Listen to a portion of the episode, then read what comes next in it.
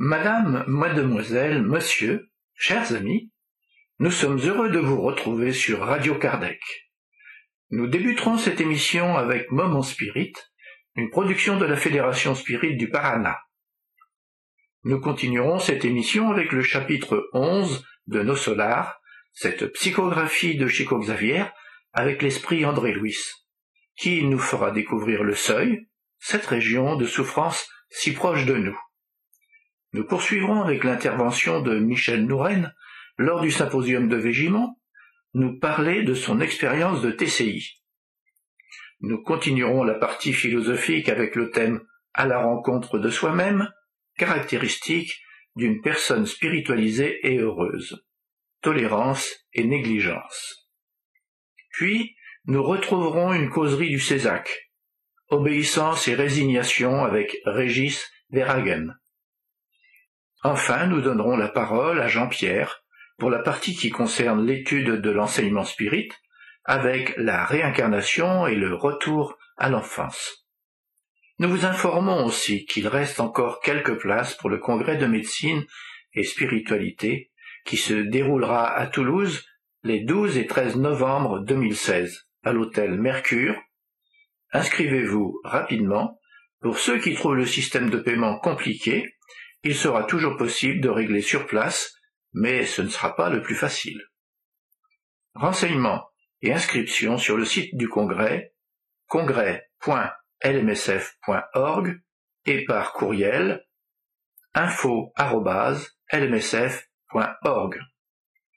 Chers auditeurs, nous vous avions annoncé de la nouveauté dans la programmation de l'émission. Nous diffusons maintenant des textes du projet Moment Spirit une production de la Fédération Spirit du Paraná au Brésil. Moment Spirit, c'est une collection de plus de 3800 messages d'optimisme, de joie et de motivation, commencée il y a 24 ans et diffusée par plus de 190 canaux au Brésil. Nous avons le plaisir de pouvoir participer à ce projet en enregistrant et en diffusant ce contenu en français. Pour les plus curieux, visitez la page www.momento.com.br. Écoutons.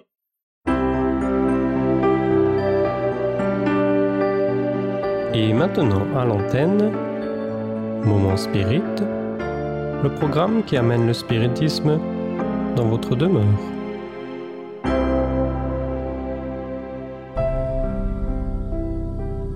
Déclaration d'amour. Un beau matin, les enfants d'une classe d'école primaire furent surpris par un panneau très spécial installé dans la salle de cours. Dessus, quelques phrases étaient inscrites, des billets écrits à la main, signés par des personnes qu'ils connaissaient bien. En entrant, ce fut comme s'ils étaient magnétiquement attirés par une écriture identifiée. Chacun d'eux y trouva le sien, quelques lignes les concernant. Pierre, tu es un fils merveilleux. Nous t'aimons beaucoup. Ton sourire illumine notre vie. Nous remercions Dieu de t'avoir comme enfant. Nous t'embrassons très fort. Célia et Carlos. Cécile, plus les jours passent, plus je t'admire, parce que tu es très affectueuse, déterminée et intelligente. Avec amour, papa. Hélène, que Jésus guide tes pas et te protège pour faire le bien à ton prochain. Nous serons toujours à tes côtés, papa et maman. Lucas, tu es très important pour moi. Je t'aime, de ton père, Jean-Marcel. Alex, tu es un vrai don de Dieu. Je suis très fier de toi, car tu es très apprécié, intelligent et bon. Je t'aime beaucoup. Pierre, je suis si heureuse que tu sois cet être si spécial. Ma vie et celle de ton père n'auraient pas de sens sans toi ni ton frère. Je t'aime profondément. Béatrice, te voir heureuse fait partie de mon bonheur. Je t'aime beaucoup. Je veux vraiment contribuer au fait que tu sois chaque fois une personne meilleure. Bisous, maman. Un silence différent planait dans la salle. Normalement, c'était un moment de vacarme, d'agitation. Pourtant, à cet instant, on pouvait juste entendre quelques chuchotements. Les enfants étaient émus à leur manière, bien sûr. Ils n'attendaient pas de telles déclarations d'amour de la part de leurs parents, sans motif apparent. Quelques fillettes, plus sensibles visiblement, assises à leur place, de temps à autre jetaient un nouveau regard à l'affiche, comme pour affectionner les billets reçus.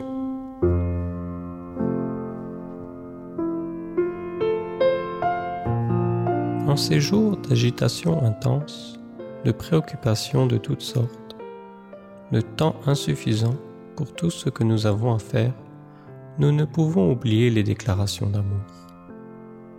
Elles n'ont pas besoin d'attendre des dates spéciales, elles doivent arriver quand le cœur le demande, le sang s'en souvient. Ce sont des opportunités que notre cœur nous offre tout au long du jour et que nous gaspillons très souvent parce que nous sommes très occupés. Cependant, les occasions ne se représentent pas. Ce moment est unique, il ne sera jamais plus le même, et nous non plus. Nous ne serons jamais plus les mêmes.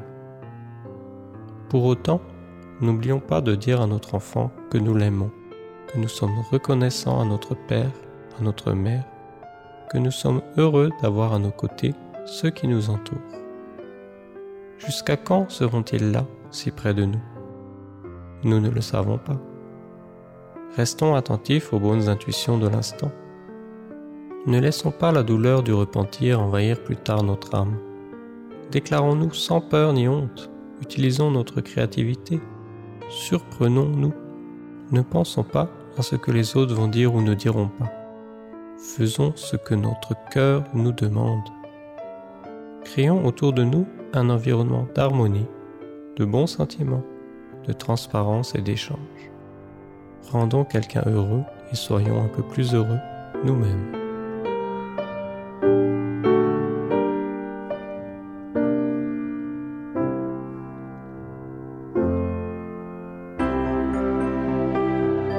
Ainsi se termine un autre épisode de Moment Spirit offert par livraria mundo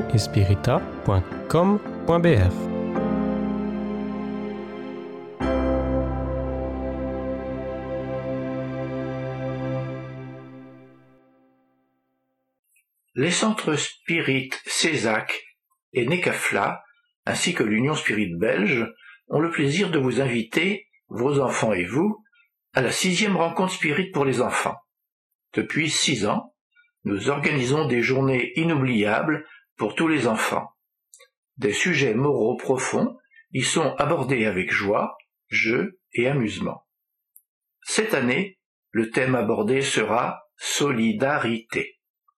L'événement a lieu le dimanche 20 novembre de 14h à 17h. Entrée gratuite. Réservation jusqu'au 6 novembre. Nombre de places limitées au Césac 134 rue Louis App, 1040 Bruxelles. Infos et réservations Césac Bruxelles en un mot, arrobase, gmail.com ou 0491 749 234. Nous allons maintenant écouter Ève qui nous fait part de l'organisation de services à nos solars avec le chapitre 11 et les nouvelles du plan. Nos solars, chapitre 12 Le seuil. Après avoir reçu de si précieux éclaircissements, mon désir de faire croître mes connaissances concernant certains problèmes dont m'avait parlé Lysias s'aiguisait. Les références aux esprits du seuil venaient piquer ma curiosité. L'absence de préparation religieuse dans le monde donne lieu à de douloureuses perturbations. Qu'est-ce que pouvait être le seuil? Je connaissais seulement les concepts d'enfer et de purgatoire grâce aux sermons catholico-romains auxquels j'avais assisté, obéissant à des principes protocolaires. Mais de ce seuil, je n'avais pourtant jamais rien entendu dire. À la première rencontre avec mon généreux visiteur, Mes questions ne se firent pas attendre. Lysias m'écouta, attentif, et m'expliqua. Alors ça, tu as parcouru cette région pendant si longtemps, et tu ne la connais même pas Je me souvins des souffrances passées, ressentant les frissons d'horreur. Le seuil, poursuivit-il serviable, commence à la surface terrestre. C'est une zone obscure, où se retrouvent tous ceux qui ne se sont pas décidés à traverser les portes des devoirs sacrés afin de les accomplir, demeurant dans la vallée de l'indécision ou dans le marécage des nombreuses erreurs. Quand l'esprit se réincarne, il promet d'accomplir le programme des services du Père.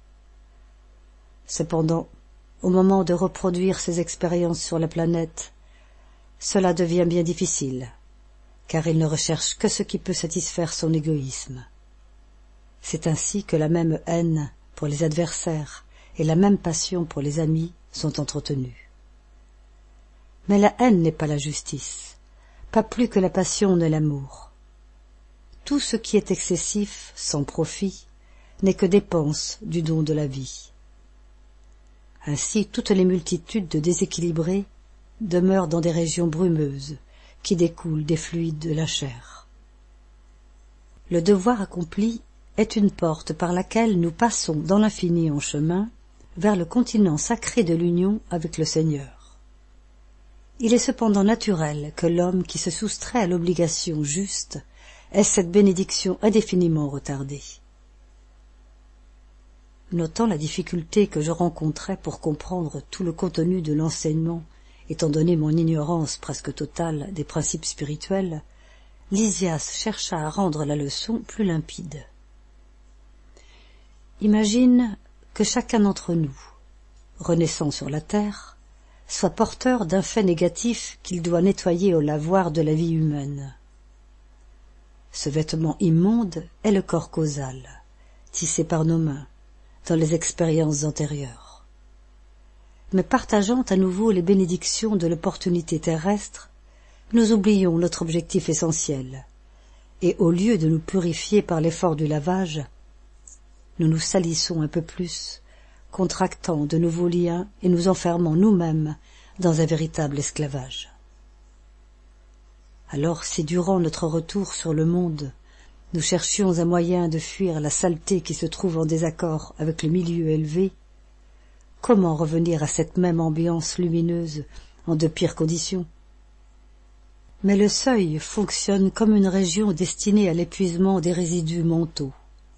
Une espèce de zone purgatoire où est brûlé, petit à petit, le matériel détérioré des illusions que l'être a acquis en grande quantité, méprisant la sublime occasion d'une existence terrestre. L'image ne pouvait être plus claire, plus convaincante.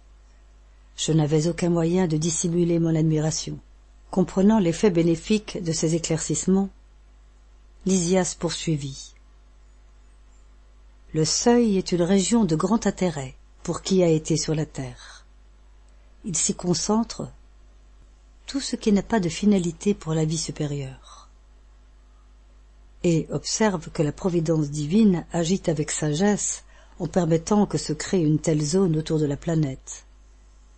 Il y a des légions compactes d'âmes irrésolues et ignorantes qui ne sont pas suffisamment perverses pour être envoyées dans des colonies où la réparation y est plus douloureuse, ni assez nobles pour être conduites en des plans élevés. Les habitants du seuil représentent d'immenses fils, voisins immédiats des hommes incarnés dont ils sont seulement séparés par les lois vibratoires.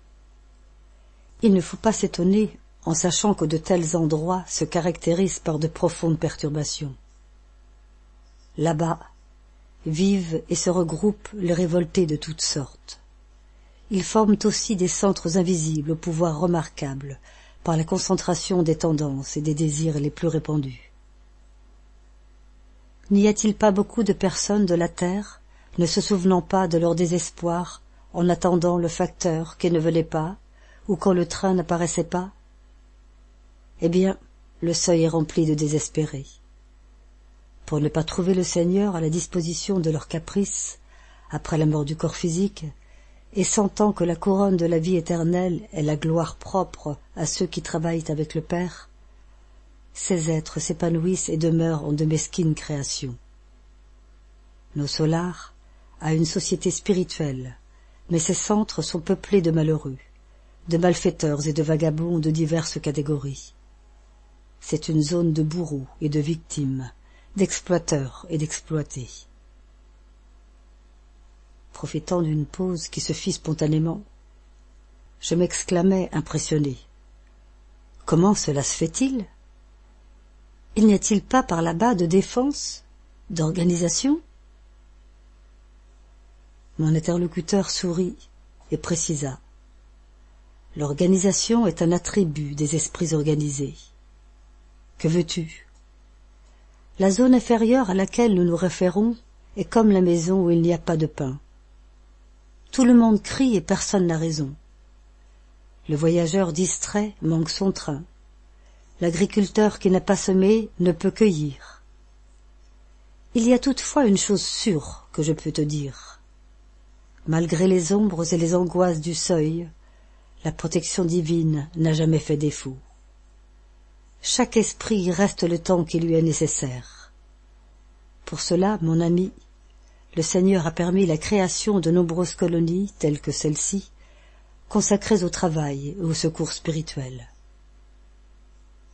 Alors, je crois, observai-je, que cette sphère se mélange avec celle des hommes. Oui, confirma mon délicat ami. Et c'est dans cette zone que s'étendent les fils invisibles qui lie les esprits humains entre eux. Ce plan est rempli de désincarnés et de formes pensées produites par les incarnés, car, en réalité, tout esprit, où qu'il se trouve, est un centre irradiant de forces qui transforment ou qui détruisent, extériorisé sous forme de vibrations que la science terrestre ne peut pour le moment pas comprendre. Qui pense agit ailleurs et c'est par la pensée que les hommes rencontrent dans le seuil les compagnons avec lesquels leur tendance se rapproche. Toute âme est un puissant aimant. Il y a une importante humanité invisible qui suit l'humanité visible. Les missions les plus laborieuses du ministère de l'aide sont remplies par les plus dévoués des serviteurs dans le seuil. Et si la tâche des pompiers de vos grandes villes est rendue difficile par les flammes et les nuages de fumée, les missionnaires du seuil rencontrent des fluides extrêmement lourds, émis sans cesse par des milliers d'esprits déséquilibrés par la pratique du mal ou terriblement marqués par les souffrances rectificatrices. Il est important d'avoir beaucoup de courage et de renoncement pour aider celui qui ne comprend rien à l'aide qui lui est offerte. Lysias s'interrompit. Grandement surpris, je m'exclamai. Ah, comme je souhaite travailler auprès de ces légions de malheureux, leur apportant le pain spirituel de l'éclaircissement. L'infirmier ami me regarda avec bonté, et après avoir médité en silence pendant un long moment, il précisa avant de prendre congé. Penses-tu avoir la préparation indispensable pour un tel travail? Nous allons maintenant écouter Michel Nouren, lors du symposium de Végimont, nous parler de son expérience de TCI. Je vais maintenant passer la parole à Michel Nouren, qui va se présenter lui-même comme ça. Il n'y aura pas d'erreur. Michel. Merci Jean-Paul. Voilà, bonjour à tous. Alors c'est avec plaisir que j'ai répondu à l'invitation de Jean-Paul quand il a appris que je faisais de la TCI, donc de la transcommunication instrumentale, il m'a demandé ben, lors de, cette conférence de présenter le thème de la TCI. J'ai trois quarts d'heure. Je n'ai plus trois quarts d'heure. Habituellement, il faut une heure et demie. Donc, on va aller à l'essentiel. Et comprenne vite, oui. Très bien.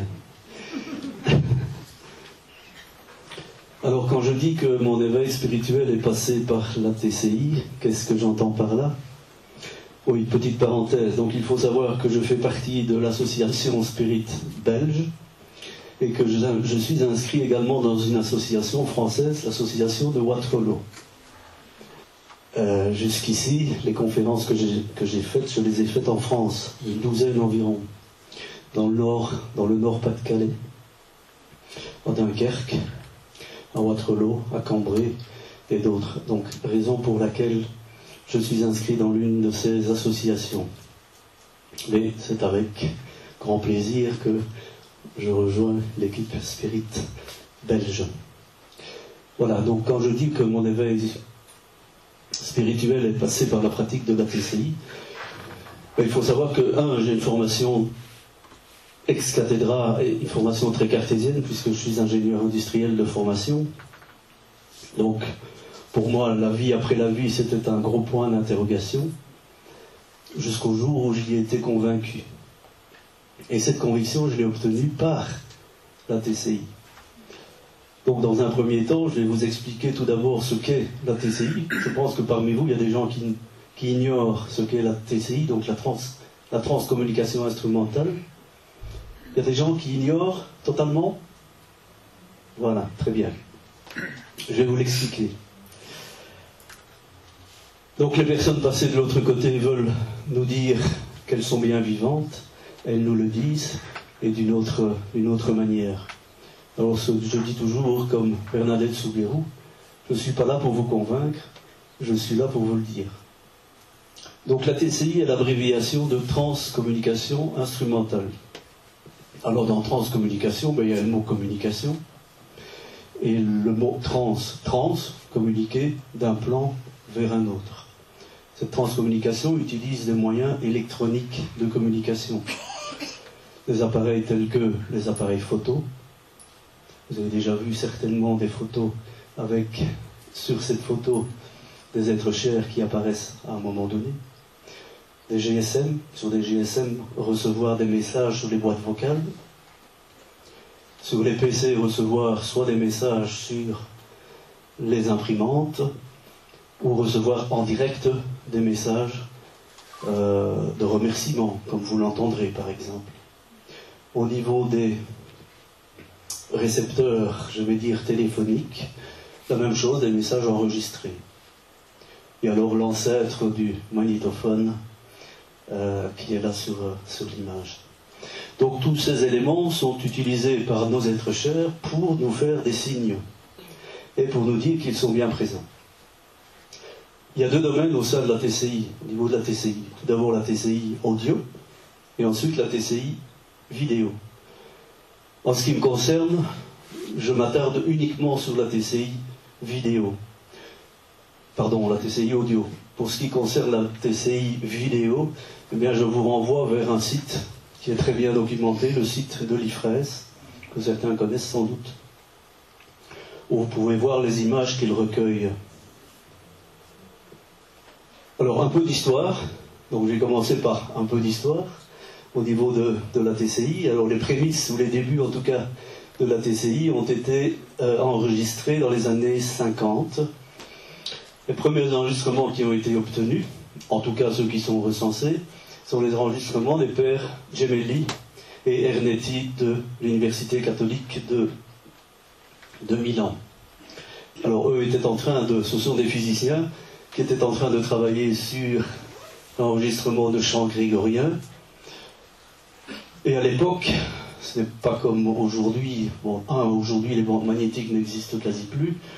Donc, ce sont des dictaphones. À l'époque où vous avez les bandes magnétiques, ben, ces bandes magnétiques sont relativement larges. À l'époque, c'était un fil, un fil d'oxyde. Et il arrivait fréquemment que ce fil d'oxyde vienne à se casser. Voilà, donc c'est ce qui est arrivé à ce brave père Gemelli, euh, qui n'arrêtait pas de casser ses bandes, les unes après les autres. Et comme vous le savez, bah, on demande souvent de l'aide à un moment donné. De l'autre côté, on se dit tiens, aide-moi, s'il te plaît, papa. Et donc il a fait appel à son papa pour l'aider. Et quelle ne fut pas sa surprise lorsqu'il, lorsqu'en réécoutant l'enregistrement, eh bien, il entendit Mais bien sûr que je t'aide, je suis toujours avec toi. Vous entendrez également parler de Friedrich Jürgensen. Friedrich Jürgensen est un chanteur d'opéra suédois qui, à un moment donné, s'est mis à l'enregistrement des voix, des chants d'oiseaux, pardon. Lié à des problèmes de, cordes vocales, donc il s'est dit, euh, voilà, maintenant je dois passer à, d'autres choses. Et euh, en enregistrant ces, ces chants d'oiseaux, en enregistrant ces chants d'oiseaux, eh bien, en réécoutant, il s'est rendu compte, dans une langue qui était la sienne, eh bien, qu'un message lui disait S'il te plaît, attends, écoute-nous. À partir de là, bien évidemment, il a continué ses recherches et c'est en 64 qu'il a sorti un livre, Les voies de l'espace. Rodive est également un nom dont vous entendrez parler en TCI. Il a fait plus de 100 000 enregistrements avec plus de 400 spécialistes, dont des ingénieurs. Et Rodive, lui, ben, c'est en sortant, en enclenchant son, cassette et en sortant de la pièce, quand il est revenu, il y avait un message qui disait Costi, Costi. Costi, c'était le petit nom que sa maman lui donnait euh, lorsqu'il était enfant. Voilà, et donc lui euh, ben, est parti sur toute une série d'enregistrements de, de voix à partir de ce moment-là. Alors une pionnière française que certains doivent sans doute connaître ou avoir entendu parler en tout cas, Monique Simonet, qui est d'ailleurs présidente d'une association dans le nord de la France, Monique et Jacques Blangarin. Ben, Monique Simonet, c'est tout simplement en prenant une tasse de café avec sa maman, un jour au soir, autour hein, d'une tasse de café et d'un biscuit, elle s'est tournée vers son, papa, ou en tout cas, elle s'est tournée vers lui en lui disant Papa, tu aimerais boire du café? Et à la réécoute, elle s'y est prise deux fois, et à la réécoute, elle a entendu Donc, papa, tu aimerais boire du café Oui, tu aimerais Oui, je te dis. Voilà. Donc, cela veut dire en fait que c'est bien eux qui sont venus vers nous pour un échange, pour un signe, pour nous dire qu'ils sont bien là, qu'ils sont bien présents, qu'ils sont là autour de nous. Alors lorsqu'on fait des analyses au niveau de ces, de ces voies TCI, de ces voies, je vais dire, paranormales, comment les distingue-t-on? Ben, On les distingue tout simplement parce que ces voix sont absence de fréquence de base. Qu'est-ce que cela veut dire? Lorsque vous parlez, vous faites vibrer vos cordes vocales. Vos cordes vocales vibrent à une certaine fréquence. La fréquence, c'est quoi? C'est la vitesse de l'aller-retour de la corde vocale. Ces fréquences de base sont de l'ordre de 200, 300, 400 Hertz. Tout dépend si vous êtes un enfant ou un adulte, un homme ou une femme. Et lorsque ben, on fait la même chose sur une voix paranormale, lorsqu'on l'enregistre, on se rend compte que ces fréquences de base n'existent pas. Que les fréquences enregistrées comme le schéma le montre ici, que ces fréquences enregistrées sont de l'ordre de 1400 à 1500 Hertz. On a fait des analyses sur la voix paranormale de Rodive, donc lui était de l'autre côté. On a enregistré sa voix. La grande communicatrice Sonia Rinaldi, brésilienne, a fait des enregistrements et s'est rendu compte effectivement qu'on montait à 1428 Hz. Donc une méthode pour voir si ces voix, les voix que vous enregistrez sont bien paranormales, bah, c'est de relever la fréquence. C'est pas évident. Hein. Ce n'est pas évident. Alors la TCI fut annoncée. Alors elle fut annoncée de quelle manière? Eh bien, d'une part par les grands christiques. Alors qui sont ces grands christiques? Eh bien, généralement, ce sont des enfants qui sont partis de l'autre côté, qui sont désincarnés, je vais dire, à un âge de 13 ou 14 ans, et qui se sont mis à communiquer avec leurs parents. Roland de Jouvenel est un enfant qui est parti à 14 ans et qui s'est mis à communiquer avec sa maman. Il y a tout un recueil de lettres d'ailleurs, euh, faisant partie du, du, bouquin qui est là cité, quand les sources chantent. Et dans un, bon, il y a là un extrait qui dit ceci Un jour viendra où vous capterez les vibrations de ce plan comme vous avez capté l'électricité et elles vous seront perceptibles. Deuxième annonce d'un second grand christique, Arnaud Gourvenec, qui est aussi parti à un âge à 13 ans et qui lui a communiqué avec son papa. Toute une série de lettres également, faisant partie d'un recueil, où il dit Quelques hommes, mais qui deviennent plus nombreux, recherchent une liaison avec nous par l'intermédiaire d'appareils récepteurs d'ondes. C'est donc un moyen supplémentaire de recevoir un signe. C'est ainsi qu'il faut le prendre et le remplacer, le replacer dans son ensemble. Nous, êtres spirituels, nous savons que cela existe et que c'est possible. Ce que vous devez faire, c'est associer votre science et votre conscience.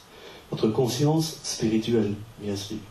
Ainsi, vous remettez à sa place ce moyen pour les êtres éprouvés de recevoir un signe. Voilà, alors, ce que ces, grands christiques ont également signalé sont les raisons du, contact. Alors moi j'ai ajouté une troisième raison. Euh, donc principalement les raisons du contact sont liées à, deux aspects. Un, l'aspect réconfort. Lorsque vous avez perdu un être cher, voire un enfant, eh bien euh, c'est une raison qui peut faire à un moment donné que vous puissiez recevoir un message des êtres chers. Deuxièmement, l'évolution spirituelle. Je pense qu'en ce qui me concerne, bah, je suis sur un parcours d'évolution spirituelle. Bah, ils, m'ont donné la possibilité de communiquer avec eux. Aujourd'hui, je suis parti de, l'association Spirit Belge. Euh, j'ai lu les bouquins d'Alain Kardec et je me suis finalement rendu compte que dans ces bouquins, tout était écrit. Hein, qu'il ne fallait pas avoir forcément recours à la TCI ou autre. Néanmoins, la TCI a été pour moi un moyen de prendre mon envol spirituel. Et alors, troisièmement, la troisième raison pourrait être la recherche. Certains physiciens, certains chercheurs ont obtenu, notamment des chercheurs euh, allemands, Otto Koenig, ont obtenu des résultats en TCI, a même élaboré une machine euh, où il dit d'ailleurs que pour communiquer en TCI, il faut que les trois parties, donc l'entité, le transcommunicateur et le matériel, soient en parfaite harmonie au niveau fréquentiel. Donc que les fréquences émises par les trois parties soient identiques et pour qu'il y ait ainsi une parfaite résonance. Lorsqu'on reprend cette théorie physique, on en arrive aussi à se dire que dans un groupe faisant de la médiumnité ou de la TCU ou que sais-je, pour que les communications soient possibles, il faut des vibrations. Plus ces vibrations sont élevées, plus il y a d'amour. Mais il est clair qu'il faut au sein du groupe de l'harmonie. Donc je rejoins ce que Otto Koenig a dit sur le plan physique. Voilà, donc Arnaud Gourvenec a dit c'est la nécessité de progression spirituelle qui autorise l'écriture automatique, les messages technologiques, les signes demandés et déclarés, car elle seule fait franchir des zones friables et délires humains. Le contact n'est pas l'exclusivité de certaines personnes, il est accordé à chacun selon la nécessité perçue par l'invisible. Je pense aussi que cette phrase est importante. C'est eux qui décident. Ce n'est pas vous qui décidez pour une raison quelconque, vous pouvez vous y mettre à la TCI ou à tout autre moyen de communication.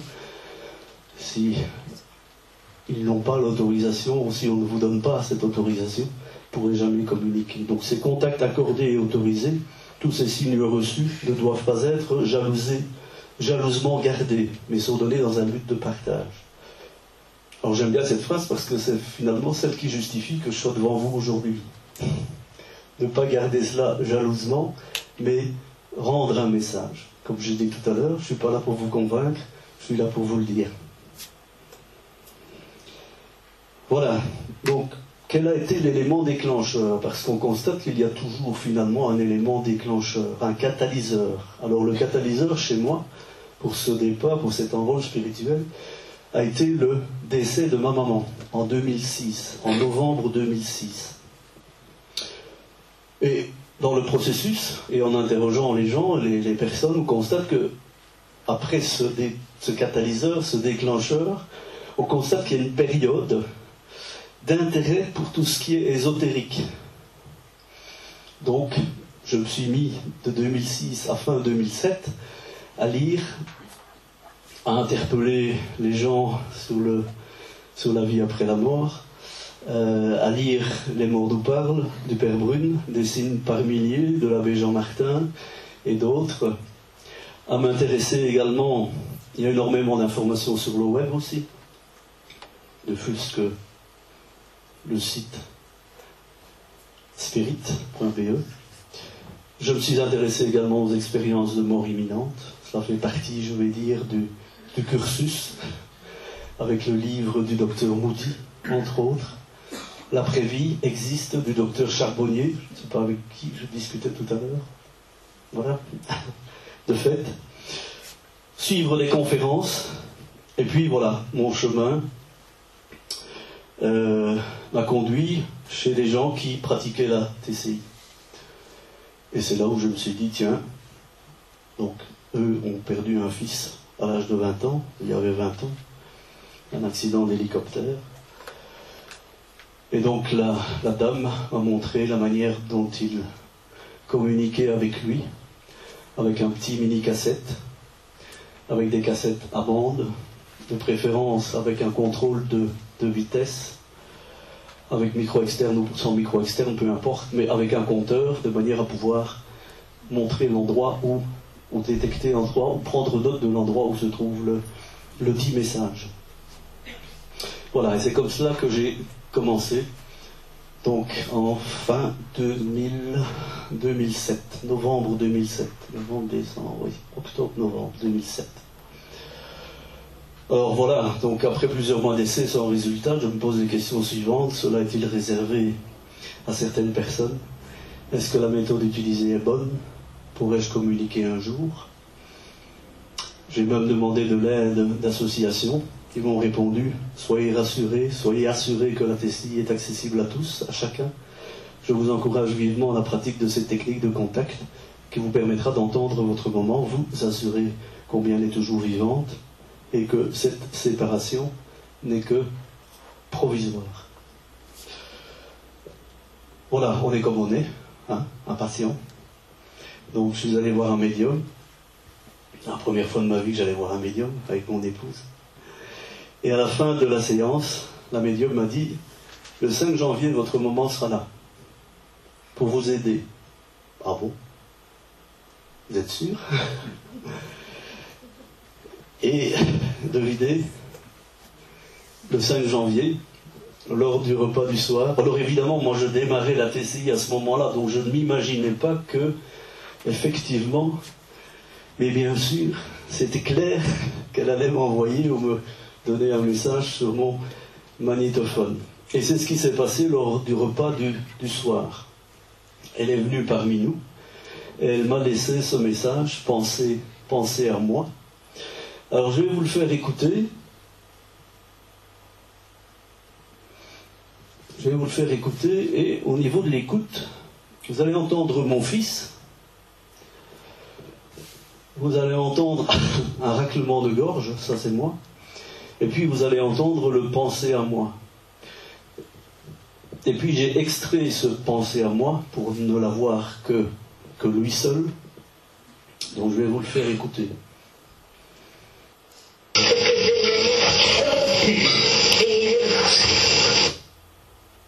Donc vous avez mon fils qui dit qu'est-ce que je vais devenir? Moi qui racle. Et puis alors, vous avez un bruit sans doute de cuillère ou de fourchette. Et puis vous avez le penser à moi qui arrive.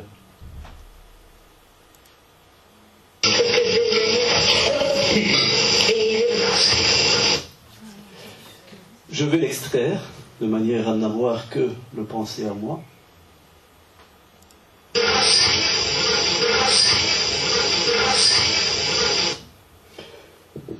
Donc en fait, elle a profité de la vibration émise par mon fils pour venir moduler cette vibration de manière à nous donner ce, message. Alors pour moi évidemment, donc il faut savoir que le message qui est là je ne l'ai reçu, enfin, je ne l'ai entendu que quelques jours plus tard.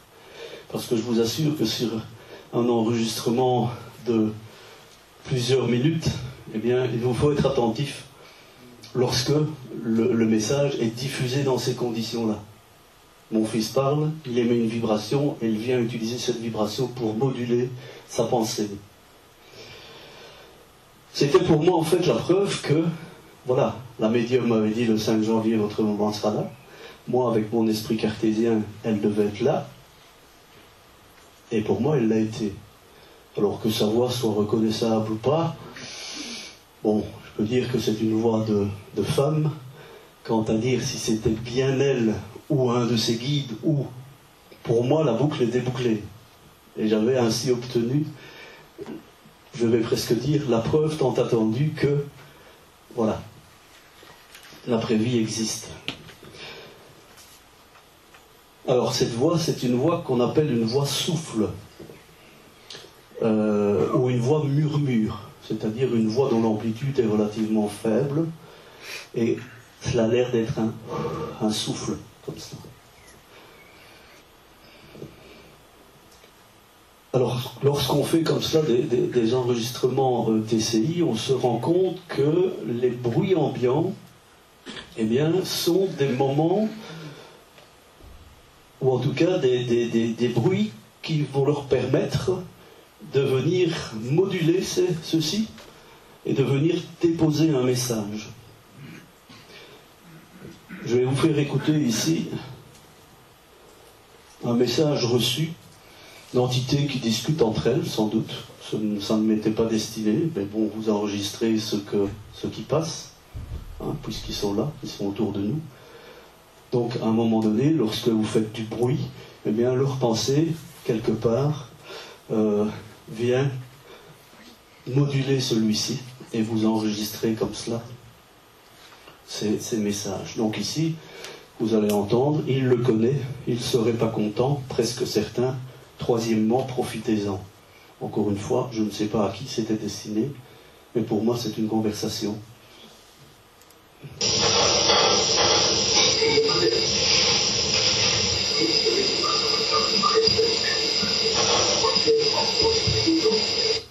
Voilà, je ne sais pas si vous avez tous bien entendu, mais encore une fois, ce sont des voix souffles. Et ces voix ont l'air comme ça d'être amplifiées au moment où le bruit apparaît. Des bruits de, de, de, vaisselle à ce moment-là. Donc ça veut dire quoi quelque part? Eh bien, que les bruits favorisent le, je vais dire, le, le, la puissance du signal que vous pouvez euh, enregistré. Donc à partir de là, eh bien, euh, les TCistes se sont dit, tiens, ne pourrions-nous pas utiliser un support? Et le support, ben, peut être de, différentes, de différentes origines. Ce sont des supports d'eau qui coule,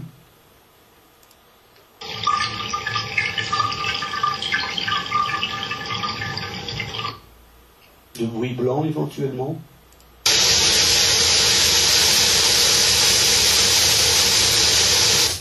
De radio en langues étrangères. mit dem, was die Dinge uns an Eigenschaften offenbaren, im Moment der Interaktion zeigen, mit diesem auch fertig zu werden, das zu bewältigen. Voilà. De plus, euh, nous avons reçu un extrait des guides lors d'un message médiumnique en, 2013 qui nous indique effectivement que le souffle qu'émet la vibration sonore nous permet de graver notre pensée comme vous le feriez, il fut un certain temps sur les disques vinyles.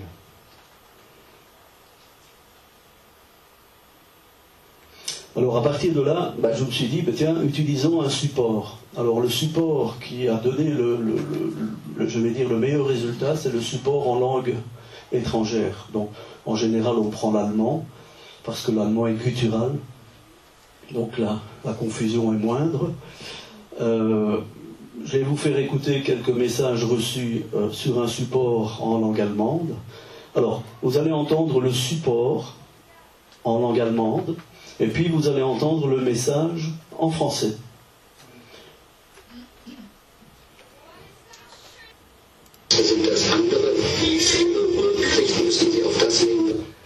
Donc vous allez entendre ici, vous entendez le message Yves est heureux. Alors il faut savoir que chez moi, on m'appelle Yves et non pas Michel pour brouiller les pistes. au niveau de la famille, les gens de ma famille m'appellent Yves, c'est mon second prénom, Michel étant mon premier prénom.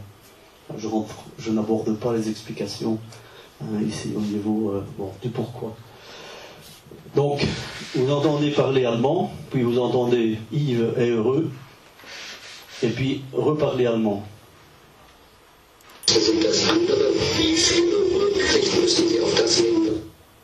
Alors, avec l'aide du PC, ben, je peux extraire, donc j'envoie le contenu de la bande magnétique sur le PC et j'extrais le contenu qui m'intéresse uniquement.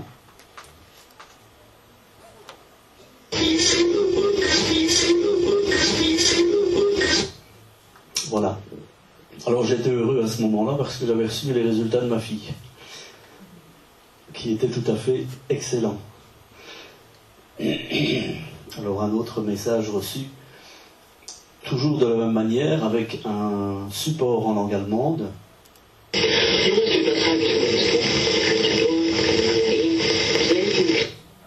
Donc je recommence, vous, entendez le support allemand et puis un cadeau pour maman.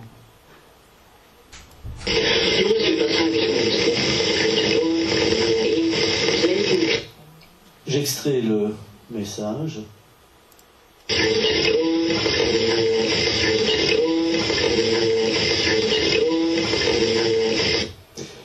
Le message, je l'ai extrait, mais je l'ai ralenti légèrement. Parce qu'en fait, les messages en général que vous recevez sont en fonction très certainement de l'énergie de, la personne, sont accélérés. Donc ici, je l'ai réduit. Enfin, je réduis, j'ai réduit la vitesse de lecture, tout simplement.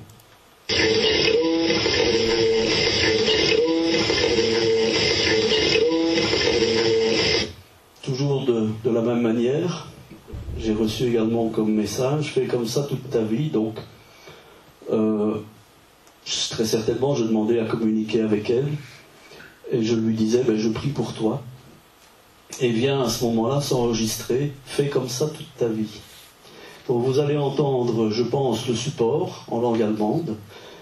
Ensuite, je dis je prie pour toi et automatiquement fais comme ça toute ta vie. Juste après.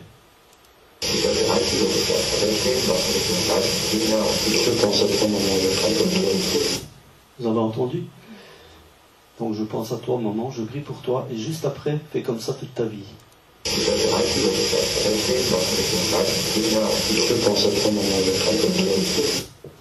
J'extrais le message fait comme ça toute ta vie. Pour vous entendez, je prie pour toi et fais comme ça toute ta vie. Voilà, donc l'utilisation du PC est relativement importante. Euh, dans le sens où ça vous donne une facilité de, je vais dire, d'extraction des morceaux, d'amplifier les morceaux, d'éliminer le bruit de fond, de ralentir l'enregistrement ou éventuellement de, l'accélérer. En général, c'est le ralentir. Et alors, ce qui est important également, c'est l'archivage sur le disque. Toutes les bandes magnétiques que vous enregistrez, ben, vous les transférez, vous transférez leur contenu sur le disque dur.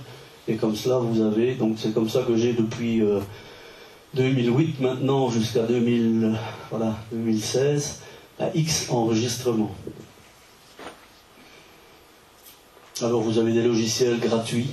Euh, Audacity par exemple est un logiciel gratuit que vous pouvez euh, uploader euh, d'internet et ainsi pouvoir bah, réécouter, réécouter vos bandes magnétiques, les transférer sur le PC, amplifier comme je l'ai dit. Et puis, par contre, vous avez des logiciels payants comme Adobe Audition et Magic Audio. Voilà, je vais vous faire écouter un exemple de, je vais dire, de, messages traités. Donc,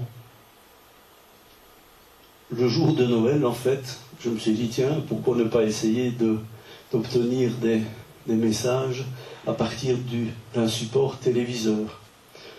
Donc je me suis mis sur la chaîne de télévision TRT1, c'est une chaîne turque je pense, pour obtenir un support. Et je me suis dit, je vais essayer. J'étais seul à la maison, faut le préciser.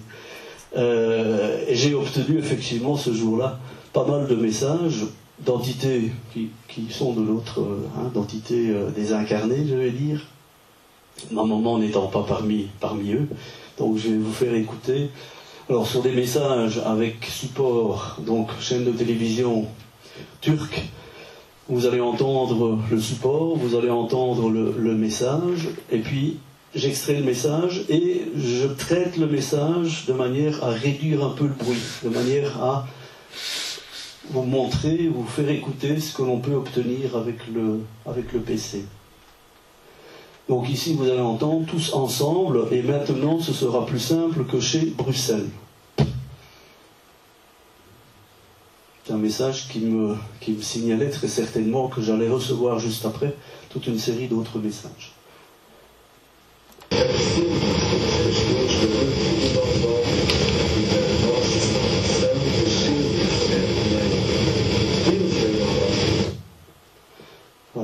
C'est assez difficile de détecter l'endroit où commence le tous ensemble.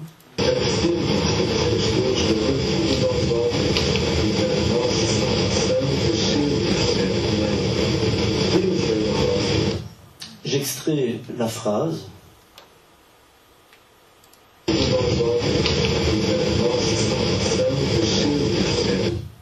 J'enlève le bruit.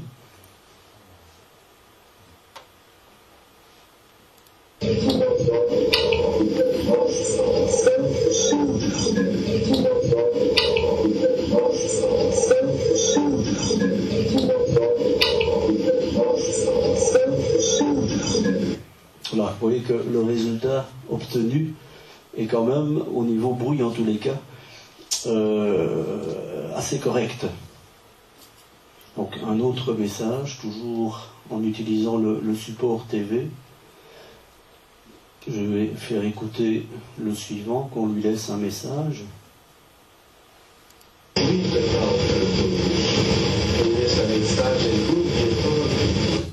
Voilà, vous entendez le support allemand et puis qu'on lui laisse un message, et puis vous entendez à nouveau le support allemand.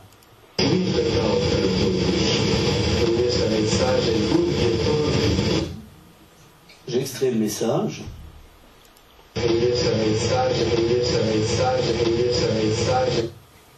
Et alors je le prends en ayant quelque peu enlevé le bruit.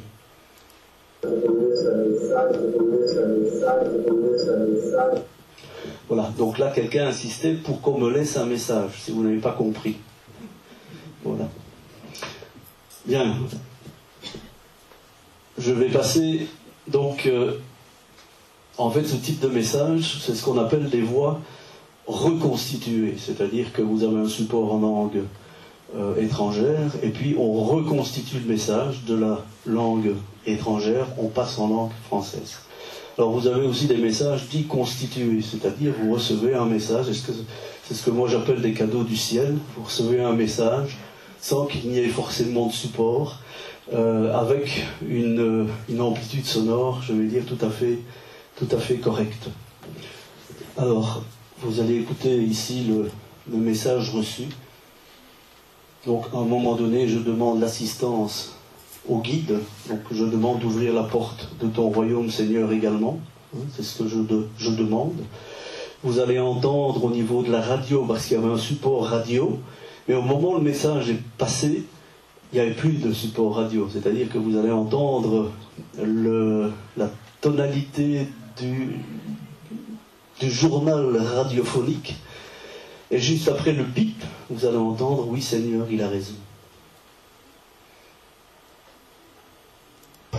Je demande d'ouvrir la porte vers ton royaume, Seigneur. Le temps de ce dialogue.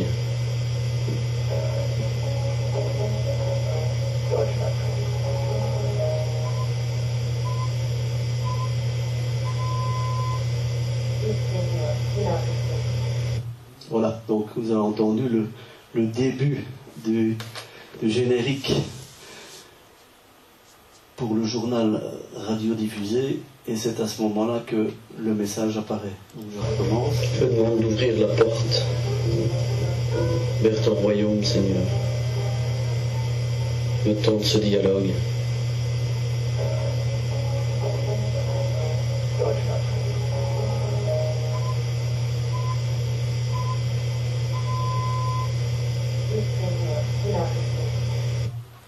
Vous avez tous entendu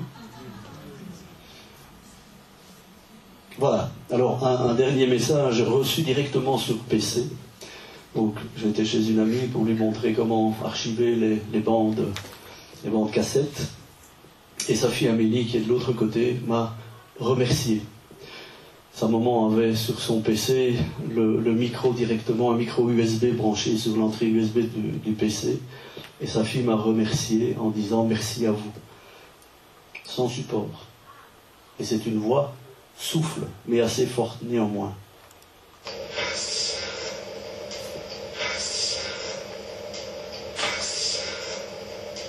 Voilà. Donc là, ce sont des, cadeaux du ciel. Donc, euh, ce qu'il faut également constater, c'est que souvent les messages sont annoncés. Vous avez au niveau des, messages qui vont apparaître lorsque vous posez la question, eh bien, il peut y avoir des coups, des banques, des, bruits annoncés. Je vais vous faire écouter, ce sera mieux qu'un long discours, comme on dit. Voilà. Vous vous demandez d'où ce, ce bruit provient, bah, c'est eux. Pourquoi? Je n'en sais rien. Vous avez un cliquetis aussi.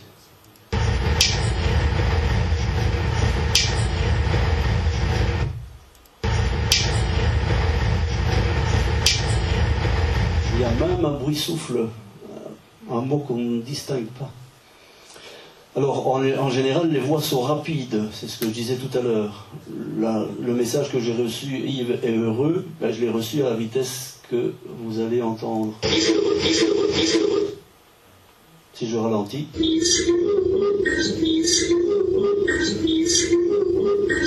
Donc ça, ce sont des caractéristiques des messages euh, reçus. Alors lors d'une séance de médiumnité euh, reçue en avril 2014, et je pense que c'était à Waterloo, ah, nous avons posé quelques questions vis-à-vis de la TCI. Et ces questions, ben, les voici. Est-ce que tous les esprits peuvent se communiquer à travers de la TCI La réponse a été non. Y a-t-il une raison particulière à cela? Non, il faut que l'entité le souhaite, il nous faut la permission des guides. Le support en TCI est-il indispensable? La réponse a été non. Est-ce que cela peut être une aide? On parle du support? Oui. Est-ce qu'en TCI, on capte les pensées des esprits qui dialoguent avec eux? La réponse a été oui. Ça, c'était pour répondre à l'enregistrement que je vous ai fait écouter sur le dialogue perçu entre eux. Alors, une chose importante lorsque vous faites, que ce soit la TCI ou tout autre contact d'ailleurs, message reçu également lors d'une séance de, médiumnité en novembre 2013, c'est un, la discipline de la pensée. Donc laissez libre votre mental afin que l'esprit puisse s'imprégner sur ce support, car voyez-vous, votre pensée vient aussi se graver sur ce souffle, sur cette vibration, ce qui fait que l'un efface l'autre. Tant que votre mental sera dispersé, tant que les vibrations ne seront pas en harmonie, vos résultats ne seront pas là. Donc c'est ce que je disais tout à l'heure, c'est qu'il faut une harmonie, non seulement entre vous, entre les membres du groupe, à moins que vous ne soyez seul pour le faire, et euh, les entités de l'autre côté. Considérez que ce moment est également un moment divin. Considérez cet instant comme un moment divin. Dans ce moment, vous devez vous mettre en communion avec des énergies spirituelles. N'oubliez pas également de joindre à cela l'amour. Et je clôturerai par là. C'est la procédure. Donc il est important, je pense également, d'avoir une petite procédure, euh, que ce soit encore une fois pour faire de la TCI, de l'écriture automatique ou toute autre communication avec, euh, avec ces, énergies divines ou avec l'au-delà. C'est un, à un moment donné, si vous faites de la TCI, c'est de dire, bah, tiens, quel support vais-je utiliser? Qui vais-je appeler? Quelles sont les questions que je vais poser? Ensuite, c'est de se dire, recueillons-nous pour quelques minutes de manière à lâcher prise, à laisser libre notre mental, considérer, comme je l'ai dit, que ce moment est un moment divin, et ensuite demander les protections et les autorisations, et également leur assistance. Donc les enregistrements, faites-les, je vais dire, entre 5 et 10 minutes, pas plus en laissant des blancs de manière à pouvoir euh, écouter leurs leur réponses. Et alors enfin, n'oubliez pas les, les remerciements. Je vais vous faire écouter euh, un exemple. C'est un enregistrement que j'ai eu l'occasion de... J'irai jusqu'à la question, mais pas au-delà. Mon Père, Seigneur, nous sommes réunis aujourd'hui le 30 mai tenter de communiquer avec Laurent au travers d'une séance de transcommunication instrumentale. Je souhaite, Seigneur, ce contact pour soulager le cœur de sa maman. Je demande, mon Père éternellement bon et miséricordieux, que vous autorisiez cette communication, qu'au travers de nos guides spirituels, cette autorisation soit transmise à Laurent je demande également à nos guides de nous aider et de nous protéger contre les esprits des génies pervers qui pourraient interférer dans cette communication. Merci mon Père, merci cher guide, merci. Laurent, si tu es là. Voilà, là je démarre les, questions. Enfin, il est relativement important euh, de se prévenir, je vais dire, de certaines entités et donc de faire ce qu'il faut pour la protection euh, vis-à-vis de, de, cette décennie ou de tout autre moyen de, communication. Voilà, je pense qu'on rester là. Merci de votre attention.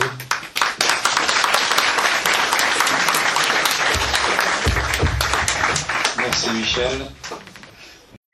Retrouvons maintenant la partie philosophique avec le thème À la rencontre de soi-même, tolérance négligence.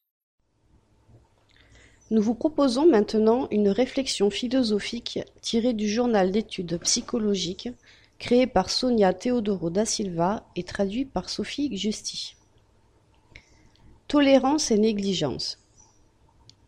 Une des attitudes les plus difficiles à pratiquer pour l'être humain, c'est la tolérance, surtout quand il s'agit de tolérance religieuse. Au XVIIe siècle, la France fut marquée par un événement qui donna lieu à la publication d'un livre par Voltaire, le Traité sur la tolérance. La condamnation à mort d'un protestant innocent dans la ville de Toulouse, une sentence qui fut prononcée sous la forte influence du comportement exalté des catholiques. L'affaire est encore d'actualité, dans la mesure où dans les pays théocratiques, l'ignorance religieuse à grande échelle est encouragée quotidiennement et dans le monde entier. Le XXe siècle a démontré, en toile de fond, les motifs pour lesquels les pays se sont impliqués dans des guerres d'extermination, motivées par l'ascendant de leurs chefs influencés par des points de vue religieux divers, avec leurs conséquences néfastes. Toutefois, négliger les attitudes qui peuvent minimiser ou même extirper de la vie de l'homme l'absence de respect envers les différentes croyances qui existent sur la planète reviendrait à renier à l'être humain le droit de manifester sa foi, indépendamment de la forme qu'il prend. Dans ce sens, Alan Kardec, sur les pas de Jésus de Nazareth, a mis l'accent sur le caractère universel du spiritisme en tant qu'auxiliaire des religions en ce qu'elles peuvent avoir de commun, l'amour à Dieu et du prochain comme soi-même. Des attitudes comme celle-là commencent à la maison, la tolérance à l'égard des différences, le respect dans la vie en commun. Sonia Teodoro da Silva, rédactrice. Désespoir injustifiable. Souvent dans la vie, nous faisons face à des situations difficiles et nous succombons au désespoir. Ce peut être une maladie grave, la perte d'un emploi, une difficulté financière ou la perte d'un être cher. Selon la vision spirit, nos engagements évolutifs ont été pour la plupart choisis par nous-mêmes avec l'orientation de nos bienfaiteurs spirituels, en visant toujours notre amélioration morale. Lorsque dans le plan spirituel nous participons à l'élaboration de notre projet réincarnatoire, nous nous croyons capables d'apprendre, de résoudre et de croître face aux épreuves, et presque toujours nous pensions que nous étions suffisamment préparés pour surmonter les obstacles proposés. Nous avons fait des choix à cette occasion, motivés, pleins de courage et d'espoir face à cette nouvelle existence. Mais lorsque nous sommes revenus dans la matière, sans nous souvenir de nos besoins et des engagements que nous avons assumés, nous nous sommes comportés comme les victimes du destin. Même si nous disons comprendre spirituellement les problèmes au moment de la grande épreuve, notre réaction est matérialiste et reflète notre attachement, notre victimisation et la petitesse de notre foi. La question que l'on se pose est pourquoi moi en démontrant notre manque de connaissance de la loi de la réincarnation? Dans l'enfance spirituelle que nous vivons, nous pouvons nous, sentir les victimes d'une injustice. C'est à ce moment précis que nous devons assumer notre responsabilité et devenir des esprits adultes. L'ego adulte ne cherche pas de coupables, mais des solutions pour les problèmes. Le désespoir reflète la difficulté d'assumer nos attitudes de manière responsable. La vie nous restitue exactement ce que nous semons. Quelles que soient les afflictions et les problèmes qui t'agitent sur ta route, aie confiance en Dieu, en aimant et en construisant, en pardonnant et en aidant toujours. Car Dieu, au-dessus de toutes les calamités et de toutes les larmes, te fera survivre, bénira ta vie et donnera de la force à ton cœur. Mei Mei. Travaillons pour le bien de tous, en amplifiant notre conscience. Nous ne pouvons pas toujours changer les événements, mais nous pouvons modifier notre manière de voir les problèmes. Lorsque nous sortons de nous-mêmes et que nous rétribuons de l'empathie, nous sommes sur le bon chemin pour expérimenter la paix qu'apporte la foi. Ercilia Zilli, psychologue clinicienne. Vivre simplement. La simplicité est vous. En philosophant sur ce sujet, on arrive à des réflexions profondes, telles que Qui sommes-nous? D'où venons-nous? Où allons-nous? D'où viennent nos habitudes? Si l'on pense à l'immortalité de l'âme, nous sommes des êtres tridimensionnels, c'est-à-dire esprit, périsprit et corps. Sur notre parcours évolutif millénaire, tout au long de nos multiples existences, nous avons modelé notre individualité et notre personnalité actuelle qui se manifestent à travers nos besoins, nos habitudes et nos comportements. Selon un point de vue métaphysique de l'existence, nous sommes des créatures divines qui s'exercent à l'apprentissage de la conquête de l'amour et de la sagesse. Nous sommes des apprentis de la vie, soumis au mouvement qui nous mène à l'évolution. Notre changement est donc inévitable. Consciemment ou pas, nous sommes attirés par ce qui est beau, bon, simple, parce que nous sommes essentiellement amour. Un amour qui est le mouvement de la vie et touche nos vies en les renouvelant. Simplifier veut dire se libérer de la complexité et choisir une vie sans excès. Il est important de noter la différence entre simple et simpliste. Les simples résolvent la complexité. Les simplistes l'évitent. Être simple, c'est comprendre que simplicité ne rime pas avec simplisme, car la simplicité est subtile, le simplisme non. Le chemin de la multiplicité est un chemin sans repos. Dans la multiplicité, nous nous perdons en blessant notre cœur. Nos besoins réels sont modestes, mais nos carences augmentent et à mesure que nos possessions augmentent. À ce propos, Jésus nous enseigne et que servirait-il à un homme de gagner tout le monde s'il perdait son âme? Matthieu 16, 26. Tant que l'être vit dans un monde d'excès, il comprend que simplifier sa vie, c'est l'enrichir, en rééduquant ses habitudes et réduisant ses besoins. Il comprend qu'être naturel est une posture spontanée face à la vie, conscient que la simplicité et la naturalité sont des qualités de l'âme. libre de la superficialité qui guide les comportements et les attitudes considérées comme antinaturelles. La personne simple et authentique sait ce qu'elle veut. Elle prend conscience que sa valeur en tant que personne dépend de ce qu'elle est et non de ce qu'elle possède. Elle a des sentiments véritables, des mots sincères et des attitudes correctes. Selon son libre arbitre, elle choisit des besoins psychologiques et physiologiques qui sont compatibles avec la proposition d'une rencontre de soi profonde qui se déroule de manière sûre. Selon Carl G. Jung, dans la vie, la simplicité existe le plus grand art et l'acceptation de soi est l'essence du problème moral et constitue le test décisif de toute la perspective que l'on a sur la vie. Evanise M. Zwirtz, psychothérapeute. En Belgique, le CESAC organise régulièrement des causeries. Nous présenterons aujourd'hui le sujet Obéissance et résignation avec Régis Verhagen. Le thème d'aujourd'hui peut paraître à bien des aspects un peu original et inhabituel dans ce qu'on a l'habitude de concevoir. La vie a, selon bien des formes, un côté qui peut être assez difficile, assez douloureux. Elle contient des épreuves, des défis, parfois des retournements de situation. On se retrouve du jour au lendemain en sachant qu'on va perdre son emploi, en ayant une difficulté dans sa vie de couple, etc. Des retournements de situation difficiles, en apprenant qu'on a une maladie assez grave, en ayant des problèmes avec nos enfants, etc. Et on pourrait se demander, mais tiens, pourquoi tout ça? Pourquoi toutes ces difficultés? Alors, si vous avez déjà une connaissance du spiritisme, vous savez que ce que la spiritualité a enseigné, c'est que toutes ces difficultés viennent pour nous aider à apprendre. Alors, il y a toute une série d'apprentissages à faire. On est un peu ici sur Terre comme on serait à l'école. Sauf que c'est pas l'école des maths, c'est pas l'école de la chimie, c'est l'école de la vie.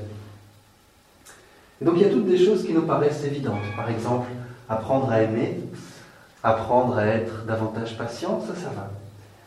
Et puis, il y a les deux apprentissages qui vont nous intéresser aujourd'hui. L'obéissance et la résignation. Alors dans l'Occident et dans le reste du monde, c'est deux valeurs qui sonnent assez mal à l'oreille de beaucoup de personnes. On n'aime pas trop ça.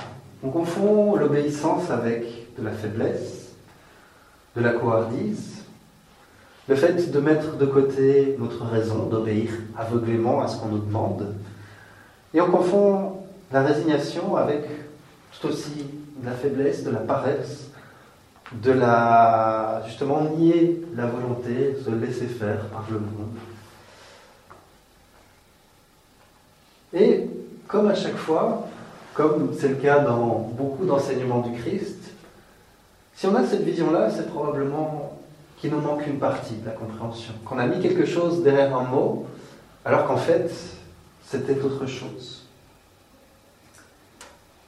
On pense par exemple que c'est de la faiblesse, puisque si je me laisse faire, si j'obéis à ce qu'on me demande, je ne suis pas, je ne fais pas preuve de volonté, je ne mets pas ma volonté en avant.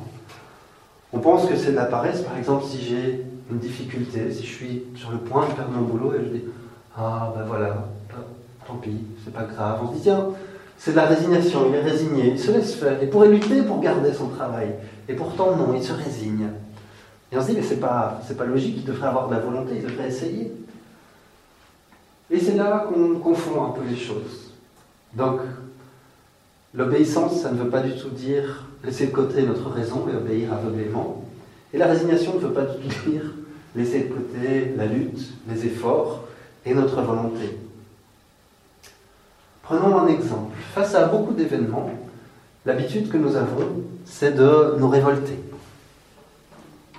C'est de trouver ça injuste quand il nous arrive quelque chose de difficile, de réagir par la colère, pas forcément la colère contre quelqu'un, mais juste de s'énerver, de dire ah, etc. Prenons un tout bête exemple de la vie quotidienne.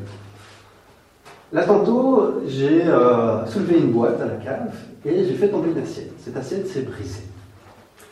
Face à cette situation, notre réaction est souvent de dire Ah, zut pas tout à fait zut, mais Vous avez compris l'idée. Et de s'énerver un peu contre l'assiette, contre nous-mêmes pour notre maladresse, alors que l'assiette est cassée. Ce qu'il reste à faire, c'est prendre les outils nécessaires pour reprendre les choses. Si on a besoin d'une assiette, prévoir d'aller en acheter une d'en trouver une. Et c'est tout. On n'est pas obligé de souffrir, on n'est pas obligé de se mettre en colère. On peut se révolter, effectivement, on peut, comme on le fait souvent, spontanément se mettre en colère contre cette assiette qui est tombée, contre nous-mêmes qui sommes tellement maladroits qui faisons tout le temps tout tomber. Mais à quoi ça va nous amener? L'assiette est cassée. On en cassera probablement d'autres. Si vous pensez que ça ne nous arrivera plus, il y a des chances que ça vous arrive encore. Et pour autant, ben voilà, l'assiette est cassée simplement. À nous de prendre la chose aussi bien possible et de ne pas nous laisser perdre de l'énergie, perdre la bonne humeur ou l'humeur qu'on avait déjà. En fait, en nous révoltant, j'ai pris un exemple tout simple du quotidien, tout bête, c'est très facile. En nous révoltant, on augmente nos épreuves. On met sur nos épaules beaucoup plus de difficultés qu'il y en a déjà. Comme j'ai dit, on perd énormément d'énergie, de force. Des forces que dans ce cas-là, on va mettre à prendre le balai, la ramassette, bien emballer les choses et mettre dans sac poubelle pour que la personne qui ramasse les poubelles ne se blesse pas. Mais prenons des choses plus difficiles. Prenons des cas beaucoup plus durs. J'ai parlé de la perte d'emploi, d'une maladie, d'une perte euh, affective dans son couple, d'un drame qui se passe avec nos enfants. Pour ceux qui ont euh, des adolescents, ils savent, ou qui ont été adolescents, ils savent bien qu'à beaucoup de moments, ils ont euh, fait perdre tous leurs cheveux à leurs parents. Le lâche ne peut pas être euh, résigné. Simplement parce que si on est lâche, c'est qu'on a envie de se révolter, de se battre, etc. Mais qu'on ne le fait pas par peur. La résignation, c'est tout à fait autre chose. La résignation, c'est simplement accepter la situation. On peut par exemple se retrouver dans un moment euh, où dans une situation habituelle, entre guillemets, on arriverait à un conflit physique, on se battrait. Et décider que malgré qu'on ait les capacités physiques pour se battre, on ne le fera pas. Décider qu'on résoudra la situation autrement. Bien sûr, on, a le devoir de défendre son corps physique, mais prenons que c'est pas encore à ce point-là et qu'on décide qu'on ne donnerait pas le moindre coup. Est-ce que la personne est un lâche? Une personne qui a la force physique, qui a les capacités physiques pour défaire son adversaire et qui décide non, je n'aurai pas recours à la violence. Quand on y réfléchit, ça demande beaucoup plus de courage que de l'acheter. Et la question, c'est la lutte dans tout ça. Dans l'histoire de l'assiette, la lutte, c'est facile. Comme j'ai dit, on prend le balai, voilà, bref. Euh, dans le cas de la maladie. La lutte va être de trouver des moyens de la médecine et même d'autres moyens qui vont nous aider à guérir. Et les utiliser au maximum de nos possibilités. Dans le cas d'une perte de travail, c'est aussi utiliser nos recours pour garder ce travail si c'est ce qu'on veut, ou trouver un autre travail euh, si on fait ce choix. Tout ça n'a rien à voir avec la résignation. La résignation, c'est accepter la maladie la maladie est là, on va faire ce qu'on peut pour guérir, pour prendre tous les médicaments nécessaires, pour utiliser tous les moyens à notre euh, portée, mais en attendant, on est malade. Et dans le cas de graves maladies, ça peut être des maladies qui restent jusqu'à la fin de notre vie, ou ça peut être des maladies qui nous amènent à passer de l'autre côté, tout simplement. Et à ce moment-là, on peut se révolter, dire que c'est injuste, qu'on doit partir trop tôt, etc et perdre énormément d'énergie, perdre le peu de temps, enfin le temps qui nous reste. Euh, et dans certains cas, c'est bien naturel, on n'y arrive pas tout de suite à être résigné. on peut accepter le fait et faire ce qu'on peut avec ce qu'on a. Faire tout ce qu'on peut et ensuite faire confiance. On parle souvent d'infinie sagesse de Dieu, faire confiance en l'infinie sagesse de Dieu. Alors dit comme ça, ça paraît beau, mais en pratique, c'est quoi l'infinie sagesse de Dieu? C'est de se dire que on passe par toutes sortes d'événements toutes sortes de choses que parfois on ne comprend pas la cause. Tout comme les hommes préhistoriques avaient du mal à comprendre la cause de la rivière qui coule, la cause de l'éclair qui frappe dans le ciel. Aujourd'hui, nos connaissances ont évolué, on, connaît tout ça. Euh, mais à l'époque, on pensait que c'était miraculeux, qu'il y avait un esprit de l'éclair, un, homme qui s'appelait Zeus qui jetait les trucs euh, et des choses comme ça. On doit accepter simplement qu'il y a des choses qu'on ne peut pas encore comprendre, qu'il y a des causes qu'on n'a pas encore compris. Tout comme quand on a des enfants, on demande à l'enfant d'accepter que c'est pour son bien. Parfois, on essaie de lui expliquer, mais on voit que ça dépasse sa compréhension. Quand on a des adolescents, on voit que ça dépasse parfois leur compréhension, l'utilité des études, l'utilité d'apprendre à l'école. Et il faut un temps où l'enfant va devoir obéir et attendre pour comprendre, même si on explique du mieux qu'on peut. Dieu, c'est la même chose. Il a prévu quelque chose qui est bon pour nous. On réfléchissait avec les adolescents au symposium Spirit euh, le week-end passé. On réfléchissait à une chose. Chacun avait, donc c'était sur la réincarnation, chacun avait des cartes où il y avait des éléments de leur vie passée. On réfléchissait, tiens, qu'est-ce qui pourrait être le mieux pour, euh, pour pouvoir réparer la difficulté qu'il avait faite Et parmi les participants, il y avait une jeune fille, une des cartes qu'elle avait, c'est qu'elle avait abandonné ses enfants.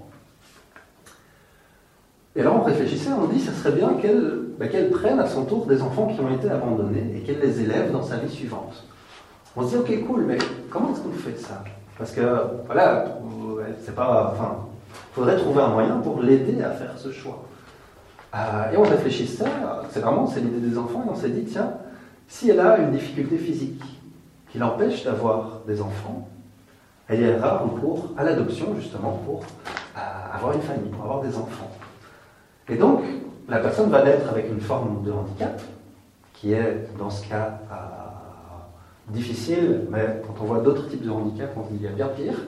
Euh, elle va naître avec une forme de handicap qui est là pour l'aider, pour l'aider à valoriser, à réparer la difficulté qu'elle a causée par le passé.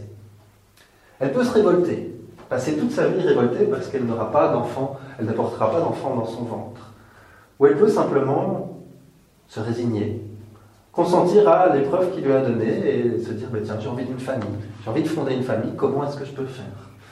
La révolte ne lui fera que perdre de nouveau de l'énergie, du temps, et lui fera probablement perdre la merveilleuse opportunité de réparer le mal qu'elle a fait. Puis il y a l'obéissance. On parle souvent des mauvais patrons, des mauvais chefs, des mauvais responsables, des mauvais contremaîtres, si on est dans une usine, etc. Et on s'oublie, un peu qu'il y a aussi beaucoup de d'employés révoltés, d'employés qui veulent toujours faire à leur tête, d'employés qui veulent toujours savoir mieux que les autres, etc. On a oublié, en fait, dans nos sociétés, parce qu'on trouve l'obéissance comme une faiblesse, on a oublié à quel point c'était une valeur positive. Alors, encore une fois, utiliser notre tête, ça veut pas dire obéir à tout et n'importe quoi. Il euh, faut utiliser la raison. Mais à quel point le fait d'être obéissant est une valeur positive? Imaginez une classe repartez quelques années en arrière, retrouvez-vous avec peu près 10 ans, à imaginer une classe avec un professeur. Un des travaux des professeurs aujourd'hui, c'est tout le temps de faire respecter le silence quand c'est nécessaire, tout le temps à faire respecter le calme, etc. Imaginez une classe où quand on dit taisez-vous, calmement, comme je viens de le faire maintenant, tout le monde se tait immédiatement. À ce moment-là, on pourrait faire énormément de choses. On pourrait à, à plein de moments faire complètement les fous avec les enfants en sachant que quand on dit taisez-vous, ils se disent, ok, ce professeur, on va obéir. Et à ce moment-là, pas seconde main, mais très vite, ils se calment et ils obéissent. Les possibilités seraient beaucoup plus grandes. Imaginez-vous dans une famille, ceux qui ont des enfants rêveraient de ça, que quand on demande quelque chose aux enfants, ils disent, ok, c'est ma mère, je dois lui obéir, et je le fais. Ce serait tout bête, mais ça ferait gagner beaucoup d'énergie, beaucoup de larmes à, à tout le monde. Et dans une entreprise, dans d'autres éléments de notre vie, ça a ce même aspect. Quand on a un employé, qu'on sait qu'il est respectueux, qu'il est, c'est dur à dire, même moi j'ai du mal avec ce mot, qu'il est obéissant. Ah, eh bien, on sait que le moment où il dira, chef, je trouve que là, cette, euh, euh, ce point-là, ça, mériterait qu'on en discute et tout ça. Je sais qu'on peut avoir cette, cette discussion, parce qu'elle n'est pas systématique. C'est pas la moindre chose que je demande, que c'est la révolte, que, la personne doit crier, menacer de renvoi, de machin. Ah, etc. On ne se rend pas compte à quel point ce serait vraiment une source de paix, de travail efficace, bien fait, une source de respect les uns pour les autres, une manière de dire je t'aime. Alors moi je vois très mal dire je t'aime à mon chef, mais le simple fait d'accepter qu'il a ce rôle-là, que pour l'instant dans nos vies, il a ce rôle-là, et mon rôle à moi c'est d'accepter ses orientations, d'accepter ce qu'il me demande et de le faire. Si la résignation c'était le consentement du cœur, c'était notre cœur qui accepte et qui fait, qui fait ce qu'il peut, qui fait ce qu'il a, mais qui accepte la situation, l'obéissance c'est le consentement de l'intelligence. C'est ma tête qui accepte les rôles de chacun, qui accepte que c'est une manière de faire le bien, d'avoir une certaine obéissance. Et puis, ça c'était dans nos affaires physiques. Mais il y a un aspect aussi qui est l'aspect le plus spirituel, le plus qui va nous aider à être heureux. Quand Jésus nous a dit aimez-vous les uns les autres, faites aux autres ce que vous voudriez qu'on vous fasse. Pardonnez non pas sept fois, mais sept fois, sept fois. Euh, travaillez à votre amélioration, connaissez-vous, etc. Toutes ces choses, intellectuellement, on a pu l'accepter. On a pu se dire ah c'est pas mal, c'est une bonne idée, ça, ça peut être bien. Et dans les faits, on voit que c'est nettement plus compliqué. Est-ce que, parce qu'on l'a accepté, est-ce qu'on l'a fait? On se rend compte qu'il y a beaucoup de, euh, qu'il y a beaucoup de moments où c'est les choses fonctionneraient mieux si on arrivait à donner leur aspect positif à ces deux valeurs, l'obéissance et la résignation. Encore une fois, il ne s'agit pas d'obéir aveuglément à n'importe quoi et à n'importe qui, ou de, euh, de, se résigner comme passivement à toutes les situations en disant Ah, je peux rien faire. C'est pas du tout ça. Je vais donner un exemple. Ici dans le centre, chacun a plusieurs responsabilités. Euh, selon les situations, c'est une personne qui est responsable ou l'autre. Je vais donner un exemple parmi l'assistance. Euh, l'autre jour, j'étais à la bibliothèque avec Rita. Rita était responsable de la bibliothèque. Moi, je m'occupais d'accueillir les gens nouveaux qui arrivent pour leur expliquer comment fonctionnait le centre. Et à un moment, je voulais, euh, il y avait des livres qui traînaient, je me dis, je vais les ranger simplement. Et je dis, je range les livres. Je me dis, voilà, c'est quelque chose de, tout à fait. Elle me dit, non, ne le range pas. Euh, je préfère la ranger moi-même. Après, elle m'a expliqué pourquoi, etc.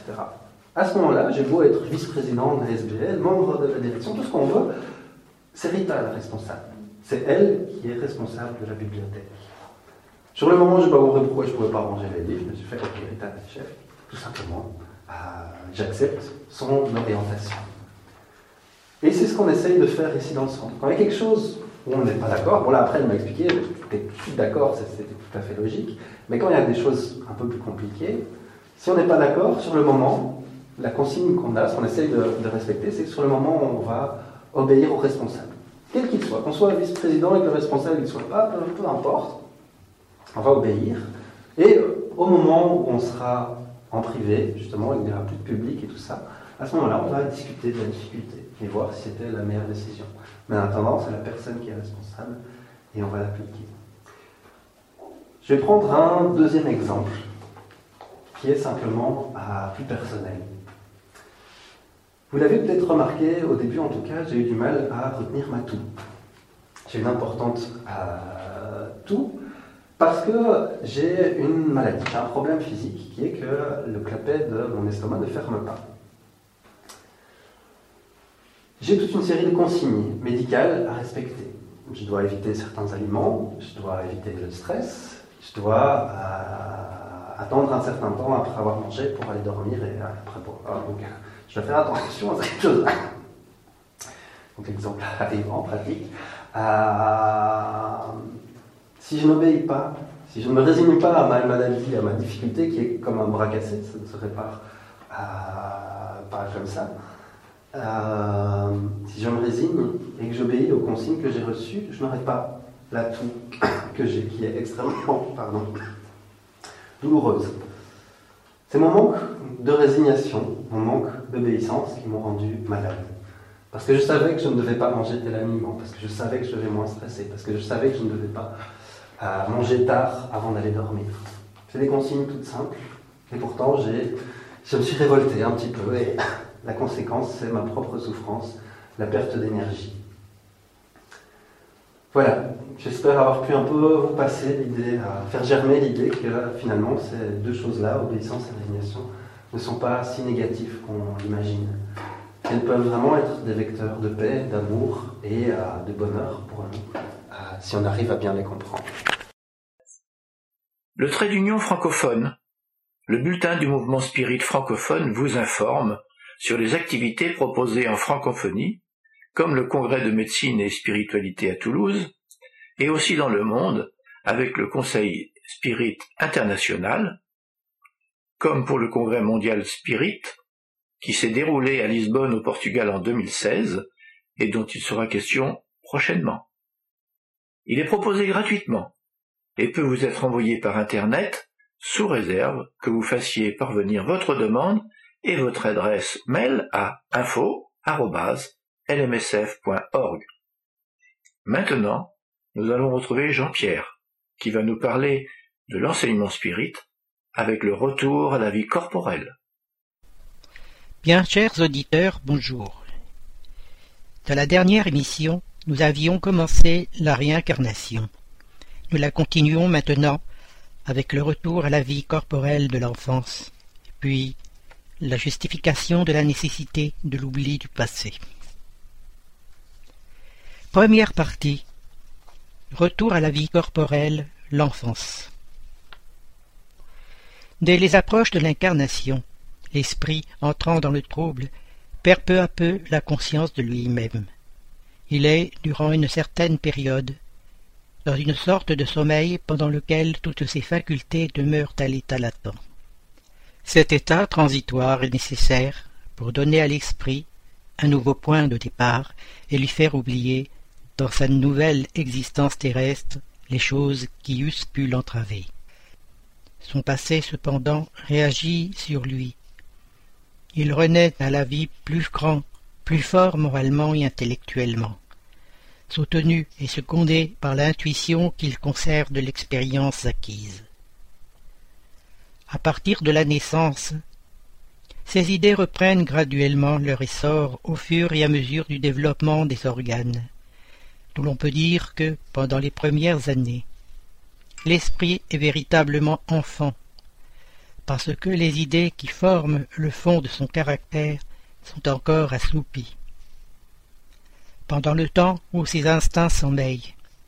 Il est plus souple et par cela même plus accessible aux impressions qui peuvent modifier sa nature et le faire progresser, ce qui rend plus facile la tâche imposée aux parents. L'enfance commence à la naissance. Elle comprend la période de développement de la personnalité, initiant à l'accouchement et finissant à l'arrivée des premières manifestations de la puberté, au début de l'adolescence. Dans la période de l'enfance, l'enfant change avec l'âge et révèle des caractéristiques individuelles, dont le rythme varie d'un individu à l'autre. Selon le spiritisme, l'enfance est une nécessité. Il est dans la nature et selon les vues de la Providence. C'est un temps de repos pour l'esprit. L'esprit s'incarnant en vue de se perfectionner est plus accessible pendant ce temps aux impressions qu'il reçoit et qui peuvent aider à son avancement, auxquelles doivent contribuer ceux qui sont chargés de son éducation. Les différences individuelles observées chez les enfants résultent du patrimoine génétique hérité des parents de l'éducation reçue, des tendances instinctives et des idées innées l'esprit apporte en renaissant. Les transformations neurophysiologiques et biochimiques du corps physique suivent les lois de la génétique, en suivant le moule de la personnalité infantile prévue lors de la programmation de la réincarnation. L'éducation ou le facteur culturel offre les conditions du développement intellecto-moral et de la révélation des conquêtes évolutives acquises antérieurement par l'esprit. Les tendances instinctives et les idées innées surgissent sous la forme de souvenirs fragmentaires des conquêtes et des défaites que l'esprit amène avec lui dans sa lutte de cette incarnation. Soulignons que la mémoire intégrale des expériences des vies passées est bloquée, pour permettre à l'esprit de mieux profiter des bénéfices visés par la réincarnation. En effet, ce souvenir aurait des inconvénients très graves. Il pourrait, dans certains cas, nous humilier étrangement, ou bien aussi exalter notre orgueil, et par cela même entraver notre libre arbitre. Dans tous les cas, il eût apporté un trouble inévitable dans les relations sociales. L'esprit renaît souvent dans le même milieu où il a déjà vécu, et se trouve en relation avec les mêmes personnes afin de réparer le mal qu'il leur a fait. S'il reconnaissait en elle celle qu'il a haïe, sa haine se réveillerait peut-être, et dans tous les cas il serait humilié devant celle qui l'aurait offensé. Dieu nous a donné pour nous améliorer juste ce qui nous est nécessaire et peut nous suffire. La voix de la conscience et nos tendances instinctives. Il nous ôte ce qui pourrait nous nuire. L'homme apporte en naissant ce qu'il a acquis. Il naît ce qu'il s'est fait. Chaque existence est pour lui un nouveau point de départ. Peu lui importe de savoir ce qu'il a été. Il est puni, c'est qu'il a fait le mal. Ces tendances mauvaises actuelles sont l'indice de ce qui reste à corriger en lui, et c'est là sur quoi il doit concentrer toute son attention. Car de ce dont il s'est complètement corrigé, il ne reste plus de traces. Les bonnes résolutions qu'il a prises sont les voies de la conscience qui l'avertit de ce qui est bien ou mal, et lui donne la force de résister aux mauvaises tentations. Les enfants sont les êtres que Dieu envoie dans de nouvelles existences. Et pour qu'ils ne puissent pas lui reprocher une sévérité trop grande, il leur donne toutes les apparences de l'innocence. Même chez un enfant d'un mauvais naturel, on couvre ses méfaits de la non-conscience de ses actes. Cette innocence n'est pas une supériorité réelle sur ce qu'il était avant. Non, c'est l'image de ce qu'ils devraient être. Et s'ils ne le sont pas, c'est sur eux seuls qu'en retombe la peine. Mais ce n'est pas seulement pour eux que Dieu leur a donné cet aspect, c'est aussi et surtout pour leurs parents, dont l'amour est nécessaire à leur faiblesse. Et cet amour serait singulièrement affaibli par la vue d'un caractère acariate et revêche, tandis que, croyant leurs enfants bons et doux. Ils leur donnent toute leur affection et les entourent des soins les plus délicats. Mais lorsque les enfants n'ont plus besoin de cette protection, de cette assistance qui leur a été donnée pendant quinze ou vingt années, leur caractère réel et individuel reparaît dans toute sa nudité. Il reste bon s'il était fondamentalement bon mais il s'irise toujours de nuances qui étaient cachées par la première enfance. Il n'est d'ailleurs pas rationnel de considérer l'enfance comme un état normal d'innocence. Ne voit-on pas des enfants doués des plus mauvais instincts à un âge où l'éducation n'a point encore pu exercer son influence? N'en voit-on pas qui semblent apporter en naissance l'astuce la fausseté, la perfidie, l'instinct même du vol et du meurtre, et cela nonobstant les bons exemples dont ils sont entourés. La loi civile absout leurs méfaits, parce que, dit-elle, ils ont agi sans discernement. Elle a raison, parce qu'en effet, ils agissent plus instinctivement que de propos délibérés. Mais d'où peuvent provenir ces instincts si différents chez des enfants du même âge, élevés dans les mêmes conditions et soumis aux mêmes influences? D'où vient cette perversité précoce, si ce n'est de l'infériorité de l'esprit, puisque l'éducation n'y est pour rien? Ceux qui sont vicieux, c'est que leur esprit a moins progressé, et alors il en subit les conséquences, non pour ses actes d'enfant, pour ceux de ses existences antérieures.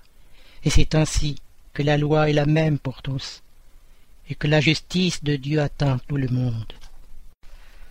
L'enfance a encore une autre utilité. Les esprits n'entrent dans la vie corporelle que pour se perfectionner, s'améliorer. La faiblesse du jeune âge les rend flexibles, accessibles aux conseils de l'expérience, et de ceux qui doivent les faire progresser. C'est alors qu'on peut réformer leur caractère et réprimer leurs mauvais penchants. Tel est le devoir que Dieu a confié à leurs parents, mission sacrée dont ils auront à répondre.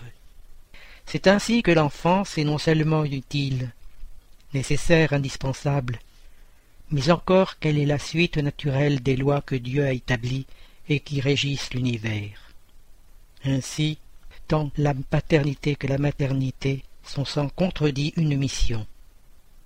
C'est en même temps un devoir très grand et qui engage, plus que l'homme ne le pense, sa responsabilité pour l'avenir.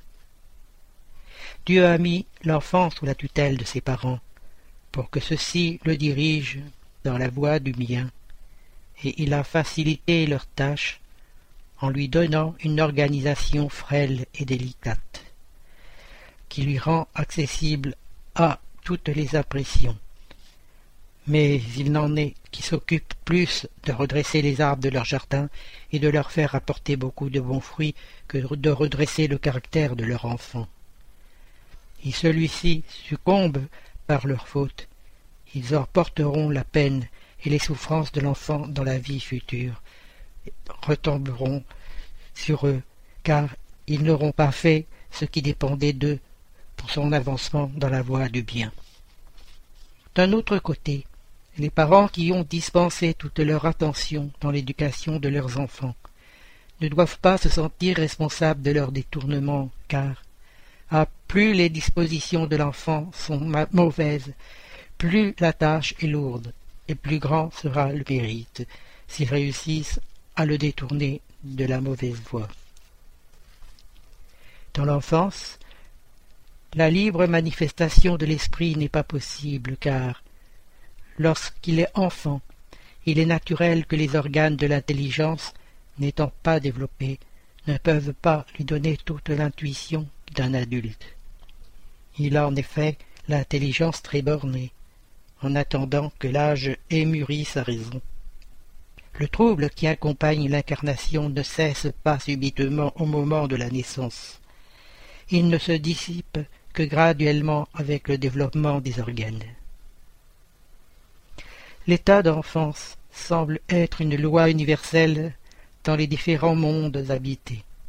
Car quand Alan Kardec a demandé aux esprits supérieurs, en passant d'un monde à l'autre, l'esprit passe-t-il par une nouvelle enfance?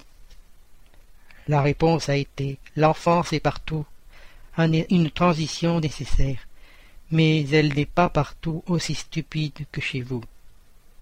Enfin, Voyons la justification présentée par le spiritisme pour la mortalité infantile élevée sur notre planète, en particulier dans les pays aux conditions socio-économiques précaires. Pour les esprits guides, la courte durée de la vie de l'enfant peut être pour l'esprit qui est incarné en lui le complément d'une existence interrompue avant le terme voulu, et sa mort est souvent une épreuve ou une expiation pour les parents. Si l'homme n'avait qu'une seule existence, et si après cette existence son sort futur était fixé pour l'éternité, quel serait le mérite de la moitié de l'espèce humaine qui meurt en bas âge, pour jouir sans effort du bonheur éternel, et de quel droit serait-elle affranchie des conditions souvent si dures imposées à l'autre moitié? Un tel ordre de choses ne saurait être selon la justice de Dieu. Par la réincarnation, l'égalité est pour tous. L'avenir appartient à tous, sans exception, et sans faveur pour aucun. Ceux qui arrivent les derniers ne peuvent s'en prendre qu'à eux-mêmes. L'homme doit avoir le mérite de ses actes, comme il en a la responsabilité. Deuxième partie. L'oubli du passé. Justification de sa nécessité. Rentré dans la vie corporelle, l'esprit perd momentanément le souvenir de ses existences antérieures, comme si un voile les lui dérobait. Toutefois, il en a quelquefois une vague conscience, et elles peuvent même lui être révélées en certaines circonstances. Mais alors, ce n'est que par la volonté des esprits supérieurs qui le font spontanément, dans un but utile, et jamais pour satisfaire une vaine curiosité.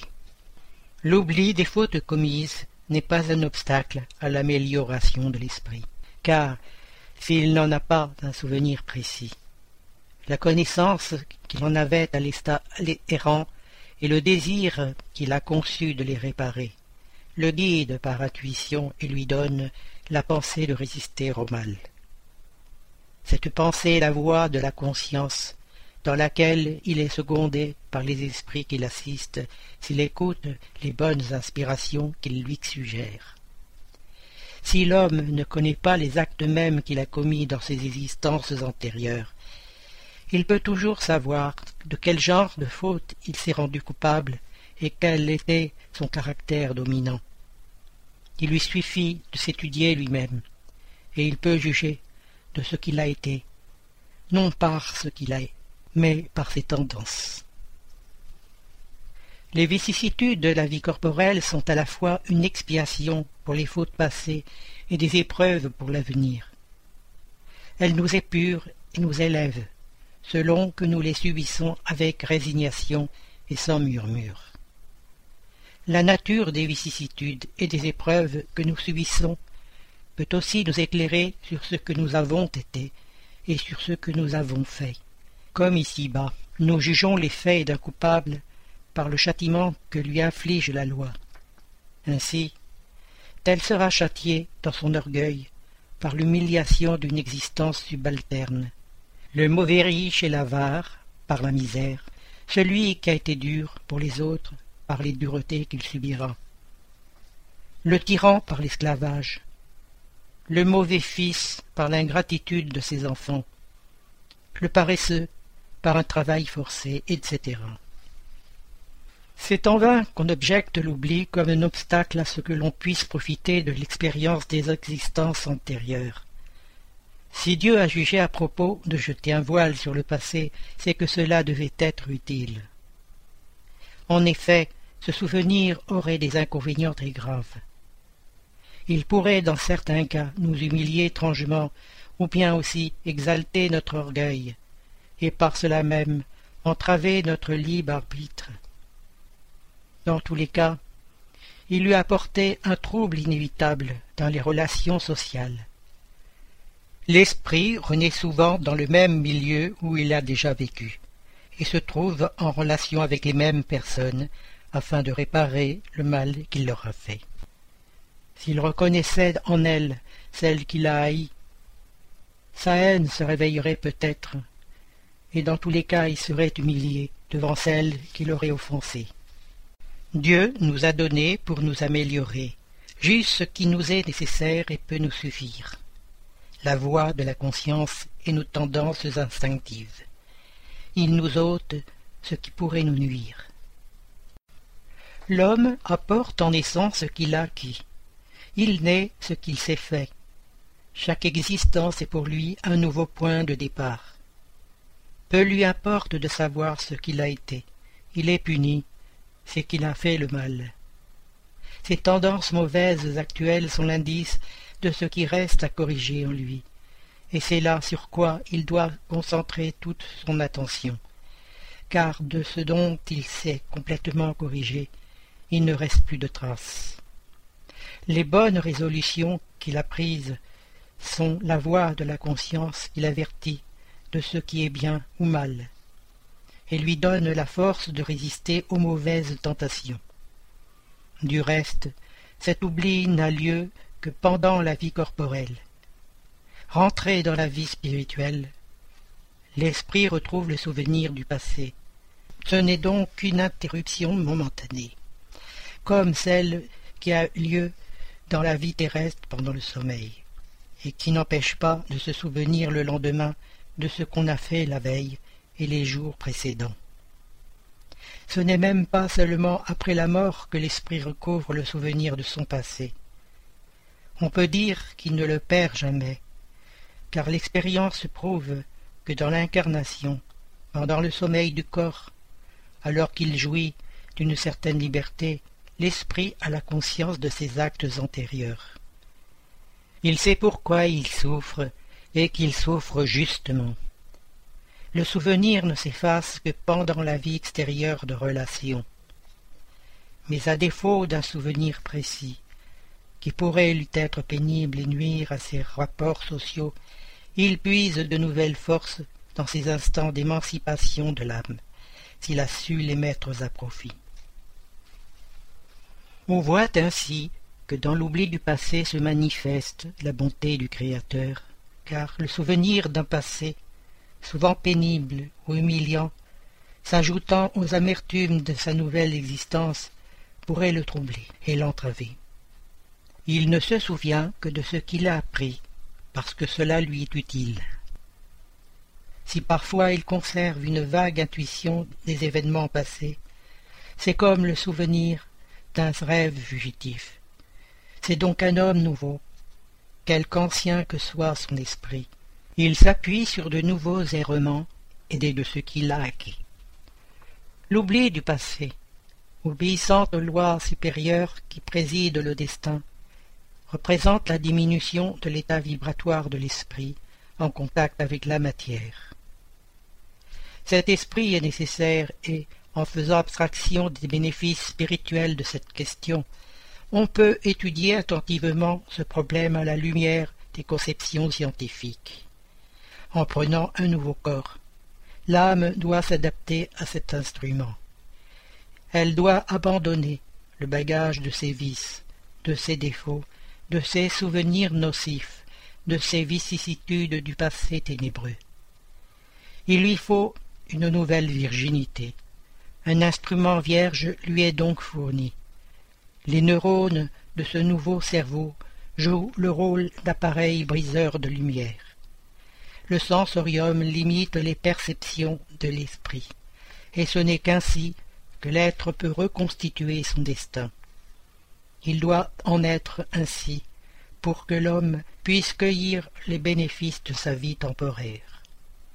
Sa conscience n'est que la partie émergée de sa conscience spirituelle.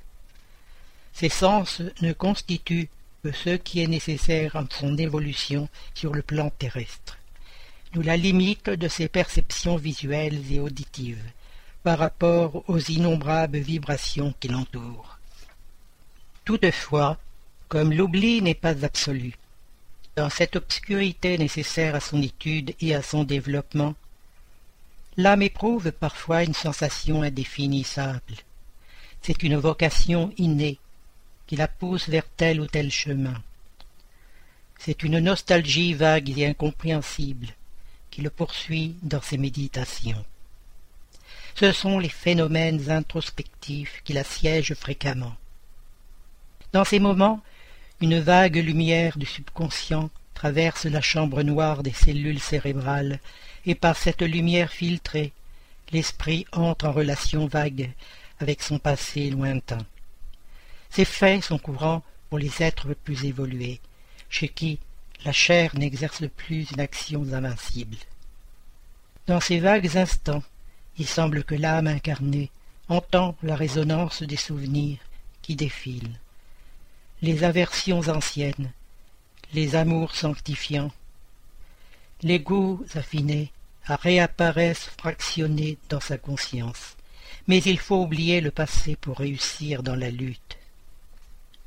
Rappelons que, comme nous l'explique le spiritisme, la netteté des souvenirs est en raison de notre progrès spirituel.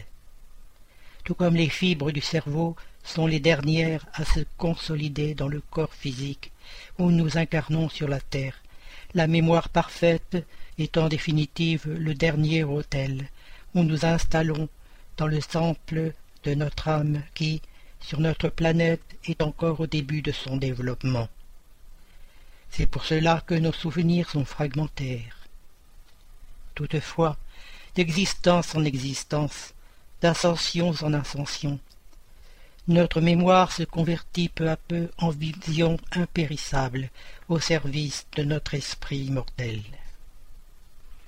Léon Denis signale que l'oubli du passé est, pour l'homme, la condition indispensable de toute épreuve et de tout progrès terrestre.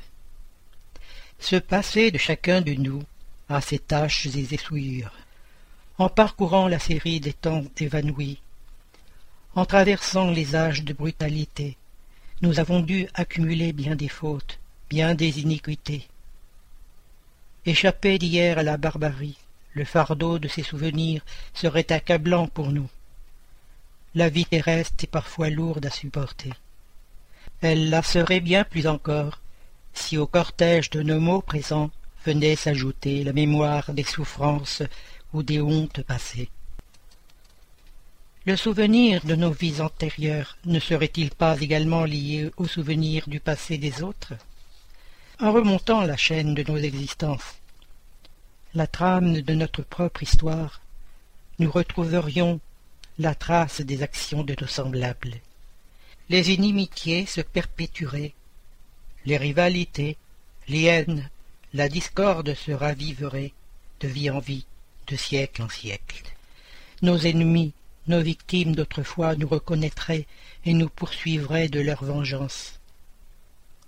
Il est bon que le voile de l'oubli nous cache les uns des autres et, en faisant momentanément disparaître notre passé réciproque, nous épargne de pénibles souvenirs et peut-être d'incessants remords.